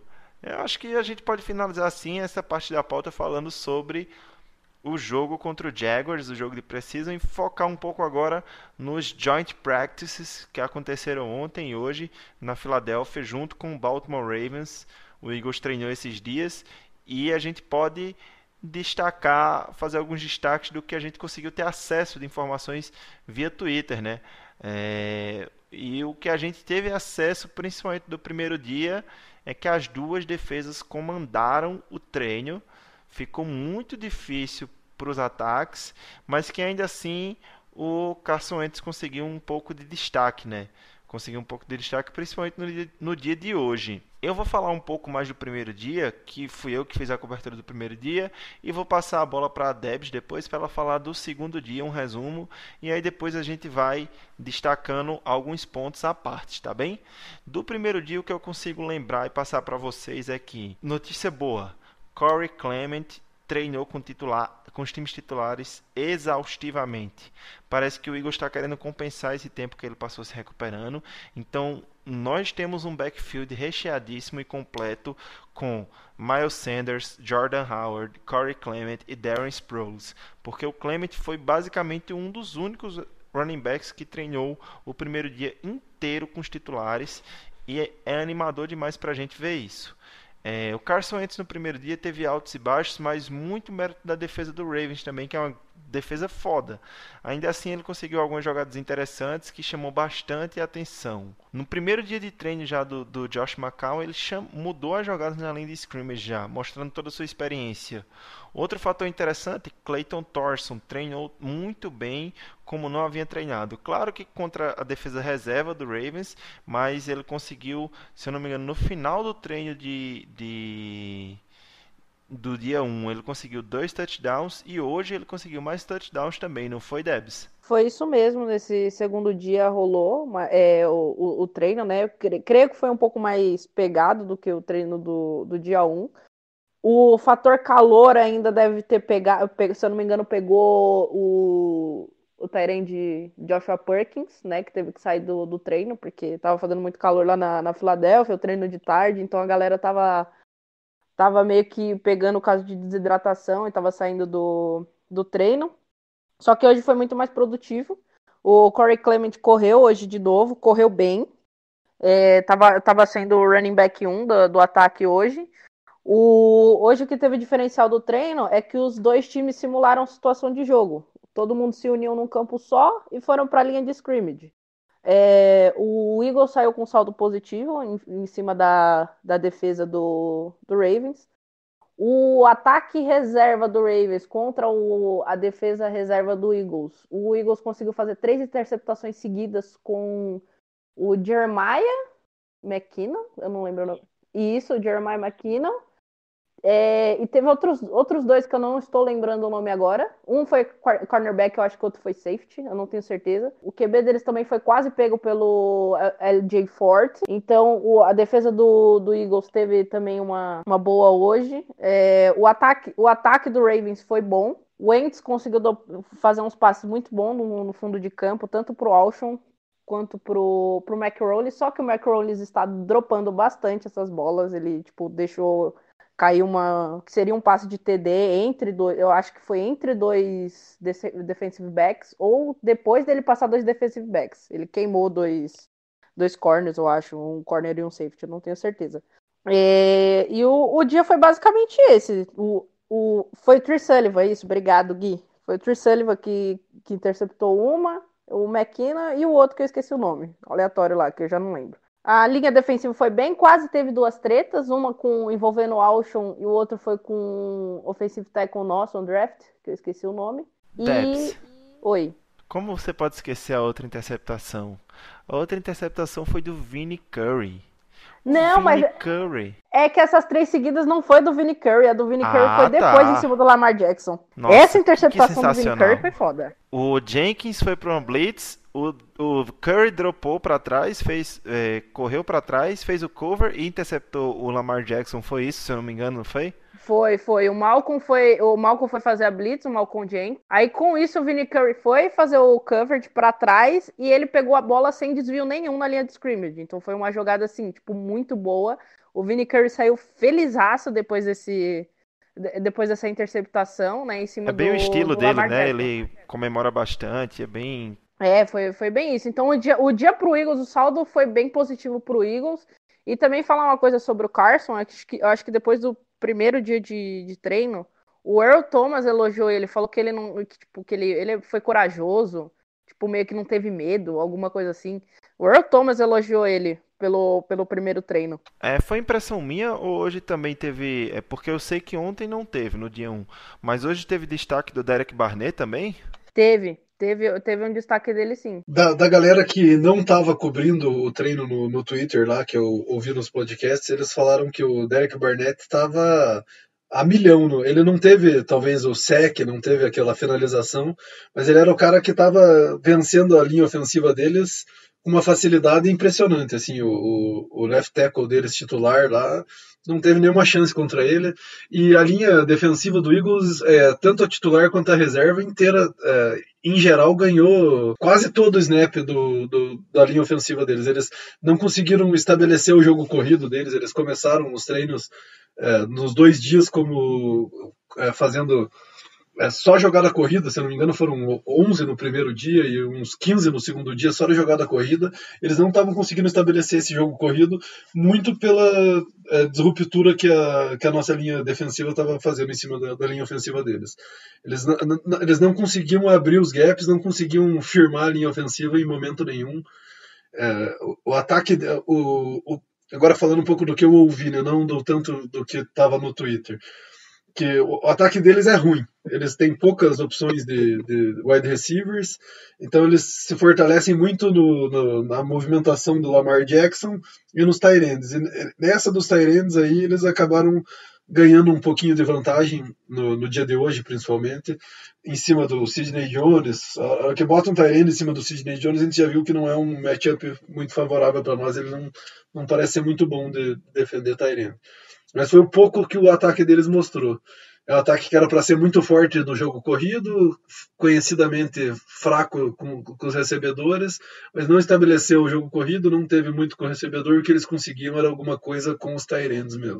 Então, tem um, dois lances só que, né, um pouco preocupante, vamos assim se dizer, foi o Ronald Darby, ele voltou a jogar hoje, Nigel Breha também voltou, e aí estavam o, o Darby, o Backlog também treinou hoje com, com o Ravens. O Darby e o Sidney Jones estavam fazendo outside. E na primeira jogada do Darby, ele foi queimado no, num, num passe longo. Foi queimado. E só não rolou é, o, o, catch porque o Lamar Jackson é, é, errou o lançamento. Ele fez um overthrow, lançou muito forte.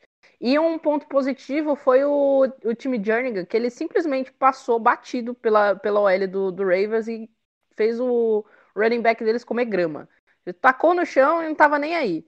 Foi, foi dois pontos assim que eu, que eu esqueci de falar. O Ronald Darby não, te, tipo, não começou muito bem, mas depois teve, teve algumas jogadas boas. Um, ele tava cobrindo bem. É, só que ele teve essa daí, ele tá, tá sendo queimado muito em, em, rota profunda. Você falou do LJ Ford, o LJ Ford tomou um corte do, do Lamar Jackson, não foi? Que o cara ficou no chão, infelizmente, nosso linebacker. Eu queria só fazer dois destaques do primeiro dia também que eu acabei esquecendo, já pra gente deixar tudo bem completo, é que tanto no primeiro dia quanto no, no, segundo dia, a temperatura máxima, se não me engano, foi de 35, 36 graus, bem quente, o que gerou que alguns jogadores acabassem saindo da partida, do, da partida não, do treino, no meio do treino, por conta do calor. E também a lesão do Tyrande Richard Rogers, essa nada relacionada ao calor machucou a perna. Não temos uma avaliação completa ainda, nem um posicionamento do time, mas ao que parece não é nada promissor essa lesão do Richard Rogers.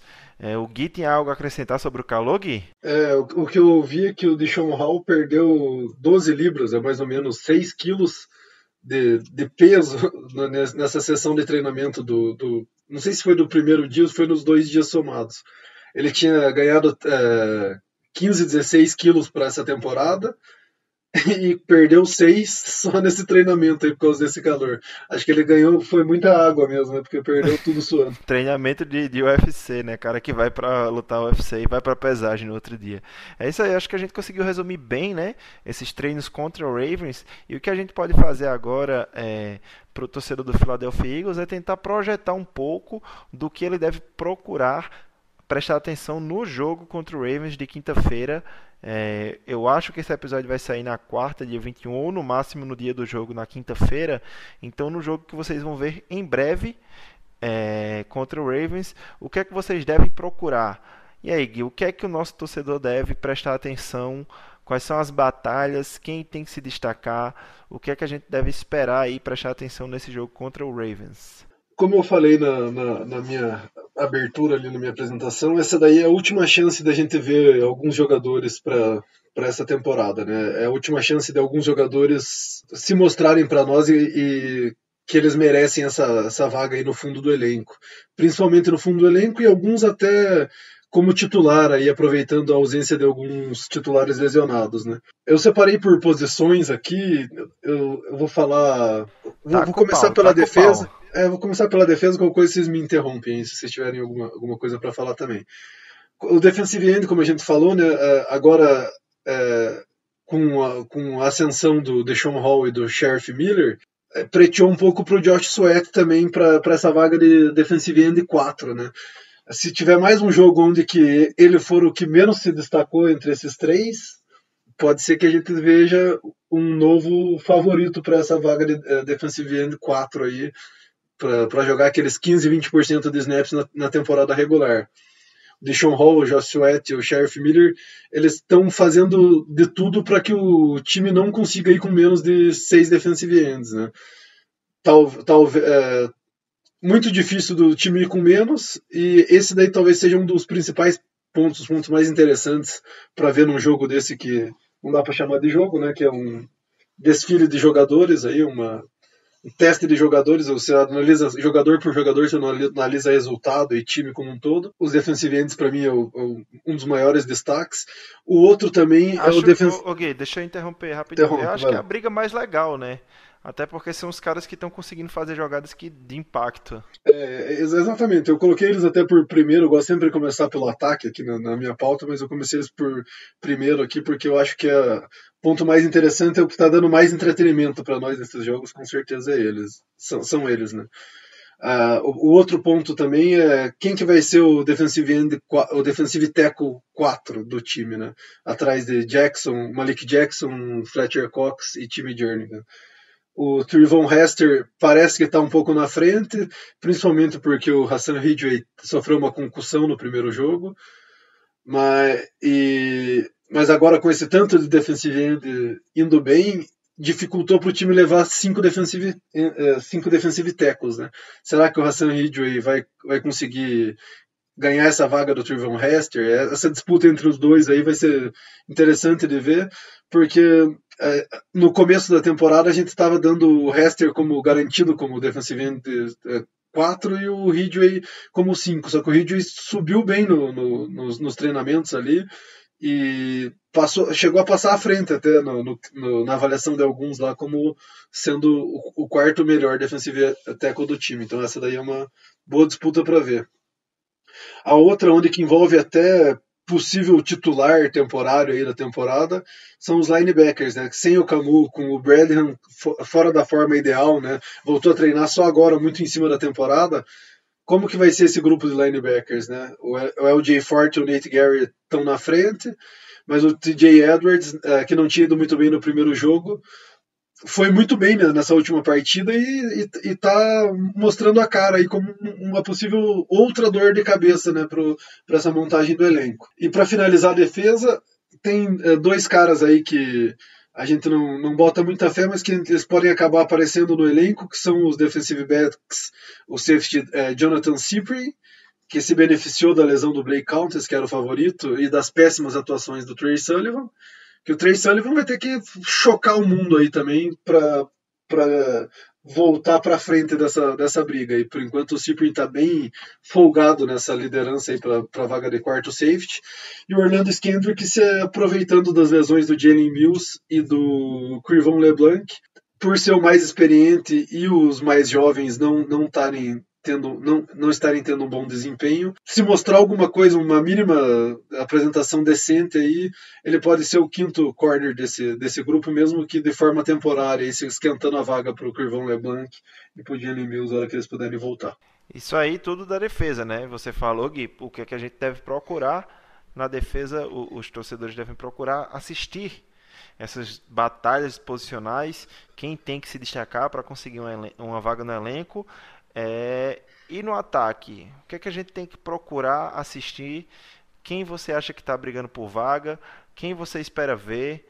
Eu, eu quero ver a estreia do Brett Toff, né? Cara, chegar essa semana, será que ele vai jogar?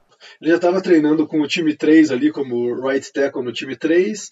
Ele tá, como a gente falou, ele está abaixo do peso, mas é provável que ele vá para o jogo mesmo, nem que seja só aqueles últimos 15, 20 snaps lá, só para ganhar um pouquinho de cancha, mostrar do que ele é capaz. Na linha ofensiva é a hora do, do Pryor e do Wiz também passarem um pouco mais de segurança para nós aí como, como reservas, porque os calouros não draftados, o, isso o Peta, o Nate Herbig, o Kendall Hender, esses caras aí do interior da linha, principalmente, que é a parte onde a gente tem menos profundidade, em caso da gente não contar com o Wiz e o Pryor, eles estão indo muito bem, tanto nos treinamentos como nos primeiros jogos da, da pré-temporada, né? Eles lideraram aquele, aquele drive lá de, só de corrida do Boston Scott e do Daniel Pumper no último jogo, com bloqueios perfeitos, eles estão tão dando dor de cabeça aí pro, pro, pro time também, estão fazendo por onde é, pelo menos serem lembrados na hora de, de fechar esse time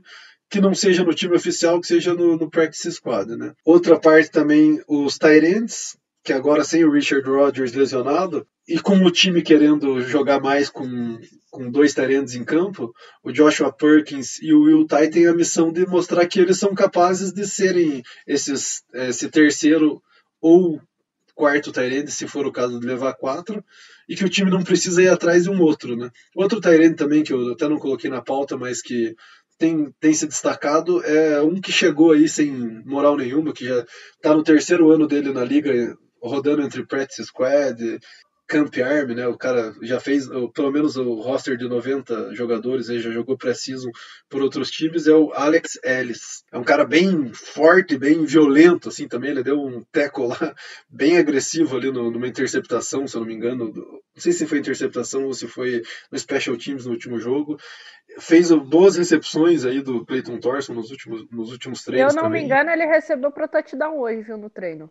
É, pelo, menos, pelo menos um passe em profundidade, onde que ele. Do Josh McCown, um passe em profundidade, onde que ele recebeu no, no mergulho, assim, no pulo, foi um negócio bonito. E ele não é um daqueles é, é, calouro não draftado, sem experiência nenhuma, ele é um cara que já vem com um pouco mais de bagagem aí. Não, não é que ele tenha é, grandes chances, mas ele também não, não é de você esquecer ele de primeiro, né? E outro que a parte, outra parte que talvez seja a mais legal, mas que não vai dar em nada essa briga, é a dos wide receivers, né? O time provavelmente vai com cinco e o Mac Hollins é o favorito é, disparado para ser esse quinto wide receiver, mas tem aqueles que a gente já falou lá no, nos destaques positivos do, do jogo contra o Jaguars, que estão aí nessa briga para talvez beliscar essa vaga de, de quinto wide receiver do Hollins, que é muito difícil, mas talvez beliscar, fazer o time abrir uma vaga de, de sexto wide receiver, né, que é o Mark Michel, que é o, o cara que seria o possível único reserva para profundidade, o Ward, que a gente já falou bastante, o Johnson, que a gente também já falou, o H12, esses caras aí são os que vale a pena a gente dar uma olhada, né, agora com o Josh McCown também é, jogando, eles vão ter chance de receber bolas, né? Não, uh, a gente não sabe se o Thorson vai repetir esse desempenho, então a gente espera ver alguma coisa deles aí. Não deixa de ser uma das brigas, das melhores brigas que talvez não deem nada no, no, nesse jogo aí. E a última, que talvez mais não dê em nada ainda seja a dos running backs, né? Que com a volta do Clemente para os treinos, a gente já tem quatro corredores bem estabelecidos, né? O Howard, o Sanders, o Clement e o Darren Sproles. Como a gente está com o elenco inchado em todas as posições, dificilmente a gente vai levar um quinto. Se for para levar um quinto uh, corredor, a briga está entre o Josh Adams, que foi o não draftado do ano passado, nosso líder em, em, em jardas corridas no ano passado, o imorrível, inevitável Smallwood, bem com pouca chance, bem menos chance, o Donnell Pumphrey e o Boston Scott. Esses talvez briguem por uma vaga no, no practice squad. Em todas as posições tem jogadores aí que, que vão dar o sangue nesse jogo e que é interessante uh, uh, prestar atenção no desempenho deles e ver porque ainda tem posição em jogo. Não sei se vai ser esse jogo que vai decidir realmente, mas pelo menos é a última chance da gente ver alguns desses caras aí. E, e muito, muitos deles, ou pelo menos alguns deles, não vão fazer o time, talvez vão para outros times e a gente vai lembrar deles depois. Sabe qual a melhor parte desse jogo? Quando ele acabar, nós vamos estar mais perto ainda da temporada regular. E aí o Gui fez um trabalho sensacional de destrinchar quem precisa se destacar, o que é que o torcedor precisa procurar então, para a gente não ficar de fora dessa parte final, é, o que é que você vai procurar ver nesse jogo, Debs? Porque eu vou procurar um copo de cerveja. Eu, eu vou procurar aquele famoso nude, né? O nude do Cox. E aí, vou ficar nessa daí. Eu vou procurar por isso aí mesmo. Copinho de cerveja eu vou deixar pra você. Eu não, não sou muito afim, não. Mas se for uma caipirinha, se você quiser Olha, fazer caipirinha caralho. pra mim. Eu tive tanto trabalho pra hypar os torcedores aí pra esse jogo, vocês em 10 segundos acabaram com o meu hype. Vocês são filha das puta mesmo. Não, não mas A gente é, deixa o assim, melhor pro final, o pior- Gui. Sabe o que é? O pior é que a gente fala, fala, mas quando for quinta-feira tá todo mundo no grupo conversando sobre o jogo. A gente já sabe como Exatamente. é. A gente brinca assim, mas tipo, a gente vai pegar essa listinha que o Gui fez e vai olhar, eita, quem é que tá jogando? Quem é que tá fazendo isso? Quem é que tá se destacando? Pra fazer o quê? Semana que vem gravar mais um podcast pra quem mais importa pra gente, que são vocês, nossos torcedores. E agora chegou a hora de vocês serem ouvidos, da opinião de vocês aparecerem aqui, a razão de existir esse nosso trabalho. Vocês invadem a nossa frequência a partir de agora e participam junto com a gente deste episódio. O que era mailbag agora virou strip sack time. E assim como Brandon Graham, a bola está na mão dos nossos ouvintes.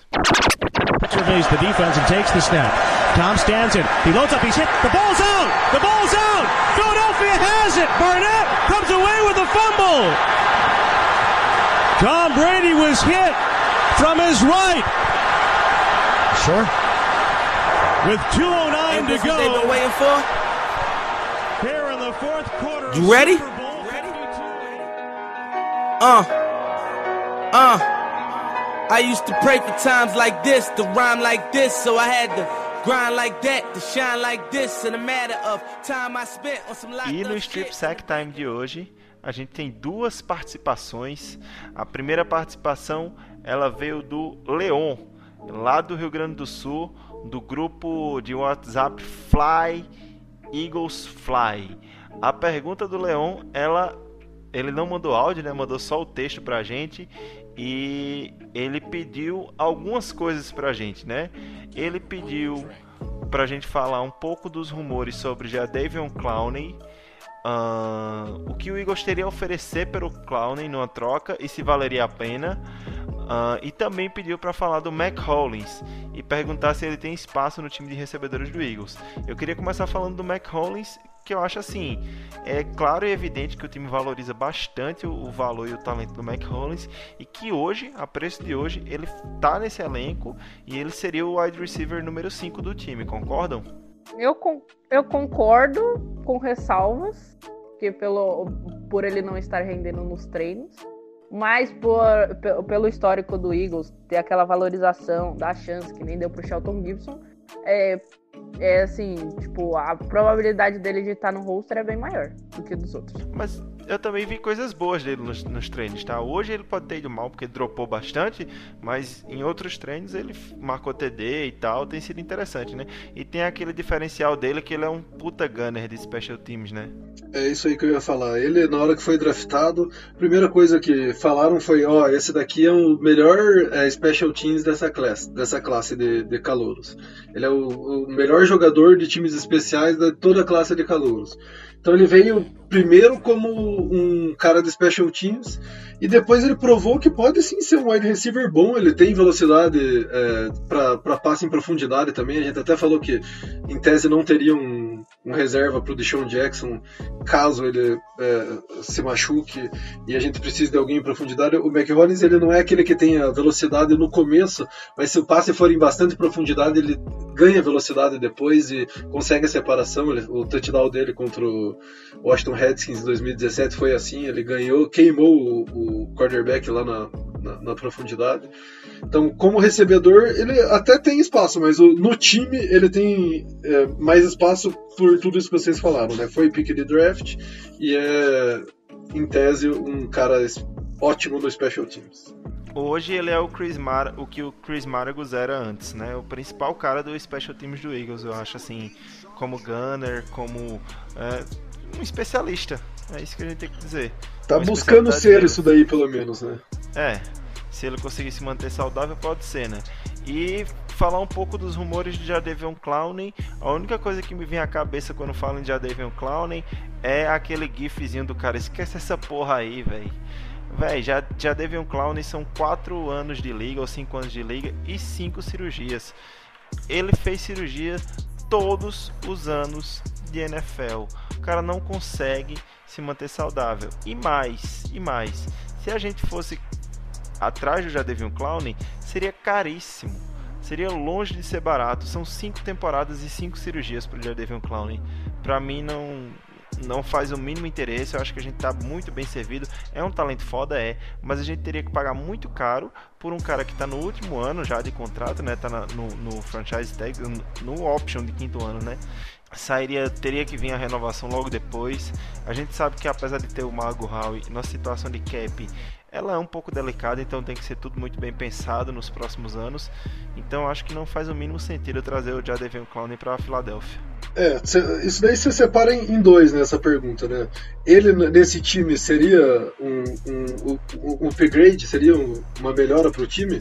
Sem dúvida, né? Esse cara aí, botar ele na rotação junto com Vinnie Curry, Brandon Graham e Derek Barnett ia melhorar o time sem dúvidas. É, até esse fato deles é, não ser saudável e tal, ele teve é, esse monte de cirurgia, ele teve esse monte de lesão, mas ele conseguiu mesmo assim participar de, de, quase todos os jogos ali. Ele teve, se não me engano, o ano que ele menos teve snap foi 70% dos snaps, e aqui no Eagles ele teria menos que isso, né? ele teria perto de 50%. Só que tra trazer ele, ele no time seria maravilhoso, mas o porquê não trazer, o Iago acho que já foi bem claro, né? É caro e não tem como manter, não tem como tirar a snap do Brandon Graham, que a gente acabou de renovar o contrato, não tem como tirar a snap do Derek Barnett, que a gente draftou e é a nossa esperança do futuro não faz sentido trazer, não faz sentido para a forma como o Eagles está montando esse elenco. Para mim, outra coisa que não faria sentido nisso é se a gente deixou o Chris Long embora, para que, que a gente vai atrás do Devon Clown? É só o único pensamento que eu tenho. Porque ah, o Chris Long tem 34 anos, né, também. Ele é um cara de 26 anos, ele podia ser ah, o futuro da tá... franquia e tal. Só que ele ah, mas a gente tá falando de um cara de uma temporada só. Eu fico imaginando, assim, tem que o Jadavion Clown seria o quê? Um aluguel de um ano e deixar embora? Ou a gente tava trazendo ele para tentar renovar? Se for para tentar renovar, bicho, não tem. Eu acho que não tem as menores condições. A gente ia tá se tornando um Dallas Cowboys da vida, tentando renovar todo mundo e vai acabar sobrando alguém alguém vai se fuder. É complicado isso aí. Realmente eu, eu acho fora da realidade. Queria agradecer o Leão pela pergunta, pergunta muito boa, duas perguntas muito boas, né? Dois atletas interessantíssimos. E a ver como vai ficar essa história, né? A próxima pergunta e última para a gente fechar o nosso programa de hoje, o Strip Sack Time. É, vem do Felipe Lima, que sempre participa com a gente, um participante assíduo. É, ele é de Ribeirão Preto e veio o, pelo WhatsApp através do grupo do Philadelphia Eagles Frenesi, né, o antigo grupo do Frenesi, hoje apenas Philadelphia Eagles. E ele mandou um áudio pra gente. Taca aí o áudio da pergunta do, do Felipe Naka. Fala pessoal do Greencast, beleza? Aqui quem fala é o Felipe de Ribeirão Preto. E hoje eu queria a minha dúvida em relação ao Josh McCall. Primeiro passa é, por um pensamento que eu tenho, eu queria saber se vocês concordam, se o pessoal da mesa concorda. Que para mim mostra é, que o time, o staff todo, realmente acredita que o Eagles é um contender ao Super Bowl. E quando passa por isso, o time ele não pode errar, ele tem que estar tá o mais próximo da perfeição, e isso inclui QB, um QB backup de confiança. Pronto. Tendo esse pensamento, eu queria vocês, saber se vocês concordam. Aí vem as dúvidas. Se a contratação passa, pode passar pelo fato do Sudfeld não ser um QB confiável, ele não ter passado essa confiança para ser um backup de confiança, e ou mostra que a escolha de quinto round do Clayton Thorson foi um erro. Por enquanto é isso aí, pessoal. Valeu, um abraço. Então, o Felipe pergunta pra gente é, tem essa dúvida né, em relação ao Josh McCown. A gente já falou um pouco sobre isso no, no programa, né? Sobre o que o Josh McCown representa. Para mim, representa só isso: experiência e que o Eagles não pode vacilar e ficar correndo o risco de não ter um QB2 no elenco, porque a gente é contender e a gente precisa de um backup de confiança, só isso. Isso não, para mim isso não significa que o time não confia no Sudfeld. E para vocês? É, eu, eu, concordo com o, a colocação dele aqui na busca da perfeição, mas eu também eu também acho que essa colocação dele já meio que responde a, a pergunta dele. Não é muito o fato de não confiar no, no Sudfield ou de o Thorson ser um erro. É mais que o Eagles não quer ter margem para erro mesmo. É como a gente já falou lá para cima, é, o Thorson ele é um, um, projeto em desenvolvimento, então a gente não quer contar com um cara que não está pronto ainda. Esse ano a gente precisa contar com um cara que está pronto. E o Sudfield, como vai perder alguns jogos, também não dá para contar com ele em alguns jogos. Não, dá, não vamos contar com o Cody Kessler ou com o projeto em desenvolvimento. A gente quer ter certezas. E a contratação dele é muito baseado em ter certezas. Perfeito. Falaram tudo, nada a acrescentar. Vocês foram perfeitos nessa resposta. Parabéns. Até eu vou bater palma aqui agora. Muito bem, perfeito. Eu acho que é isso aí. Temos um programa então, né? Temos um programa. E para encerrar o programa de hoje, eu gostaria de primeiramente agradecer todos os ouvintes que nos acompanharam até o final. Mais uma vez, 1 hora e 52 horas de programa, como sempre. Vocês sabem, o Greencast é longo porque a gente gosta de discutir Eagles e a gente sabe que vocês gostam de escutar sobre o Eagles. Então, muito obrigado você que acompanhou a gente até o final. E queria agradecer também a participação dos nossos Greencasters. Guilherme Paglia e Débora Neres. Muito obrigado, Gui. Eu que agradeço, presidente. Obrigado para os ouvintes mais uma vez. Vamos se degustar desse último jogo da Precision aí, porque a espera tá acabando, galera. Setembro sempre chega, porra! Último não, né? Penúltimo. Ainda tem aquela quarta semana nojenta que não vale de nada mesmo, mas setembro sempre chega, é o que importa, né? E mais uma vez agradecer ela, a rainha do caos, Débora Neres. Boa noite, Debs. Boa... Bom dia, boa tarde para quem estiver ouvindo a gente, mas boa noite para você. E foi um prazer ter você mais uma vez na nossa gravação. Prazer, o prazer foi todo meu. Espero estar aqui mais vezes. Infelizmente, ou felizmente, estaremos aqui para mais duas semanas de preciso, né? Vamos ver aí os jogadores. Eu queria fazer um leve merchanzinho para uma coisa muito bacana. É, o galera do Famolanet fez um, um podcast especial contando a história do Philadelphia Eagles e teve uma participação do Greencast. Então, se vocês não sabem da história, ou se vocês ainda não ouviram o Greencast porque vocês acham que sabem, mas não sabem da história do Eagles, vai lá ouvir que tá muito bom. Beijos, Pô, sensacional, Debs, sensacional. Tem que lembrar isso. Eu, eu acabei esquecendo, ficou faltando para mim. É, o Greencast é um podcast que faz parte do site Fumble na Net, que é um site que reúne podcasts de várias franquias, não só de NFL, mas também de NBA, tá? E tem o podcast principal, que é o Fambonanet, que fala sobre NFL, sobre todas as franquias, sobre tudo. Mas eles fizeram um podcast especial sobre o Philadelphia Eagles e pediram um representante do Greencast Brasil, sendo que eu não poderia mandar outra pessoa que não fosse um cara que hoje ele não faz parte da nossa equipe, mas que ele ensina muito pra gente sobre história de Philadelphia Eagles, sobre o que é ser torcedor do Philadelphia Eagles, sobre o que é o que é essa franquia, que é o Ramone, ele é um radialista de São Paulo, ele manja muito e ele tá lá no programa junto com a Jaque do esportismo, também torcedor do Philadelphia Eagles e os meninos do Fambonanet então vocês têm que escutar esse programa, que esse programa está sensacional. Eu achava que eu conhecia a história da nossa franquia, eu aprendi coisa pra caramba. Tá um programa muito bom e a gente tem outro recado para você também além desse. Você que gosta de jogar fantasy football, fica ligado esses dias no Twitter do Greencast e no Twitter do Eagles Brasil, arroba EaglesBR, que a gente está lançando nossas ligas em conjunto. Todo mundo que se inscrever vai ter vaga, vão ser várias ligas, tá? Vamos anunciar, já está anunciado no Facebook e vai sair no Twitter também. Então, se você não segue a gente no Twitter, dá uma olhadinha lá. Segue também o arroba EaglesBR, é o maior perfil de, sobre Philadelphia Eagles dentro do Brasil. Então, você quer jogar Fantasy Football, se você tem experiência, Vai ter liga para os mais experientes. Nós vamos dividir por experiência, tá? Se você não tem tanta experiência, mas quer jogar, quer aprender, se inscreve, preenche o Google Docs que a gente vai colocar você numa liga com a galera do teu nível, que não manja tanto. Enfim, vamos organizar tudo direitinho. É só você procurar e preencher, responder o Google Docs que até dia 26 de agosto nós vamos estar organizando essas ligas. Mas é isso aí. Agradecer vocês mais uma vez que escutaram até o final. Já agradeci os meninos que estão na mesa comigo hoje. E mais uma vez lembrar vocês, todos ouvintes, de assinar o nosso feed. Só assim você não perde nenhum episódio. Garanto que estamos em todos os agregadores de podcast.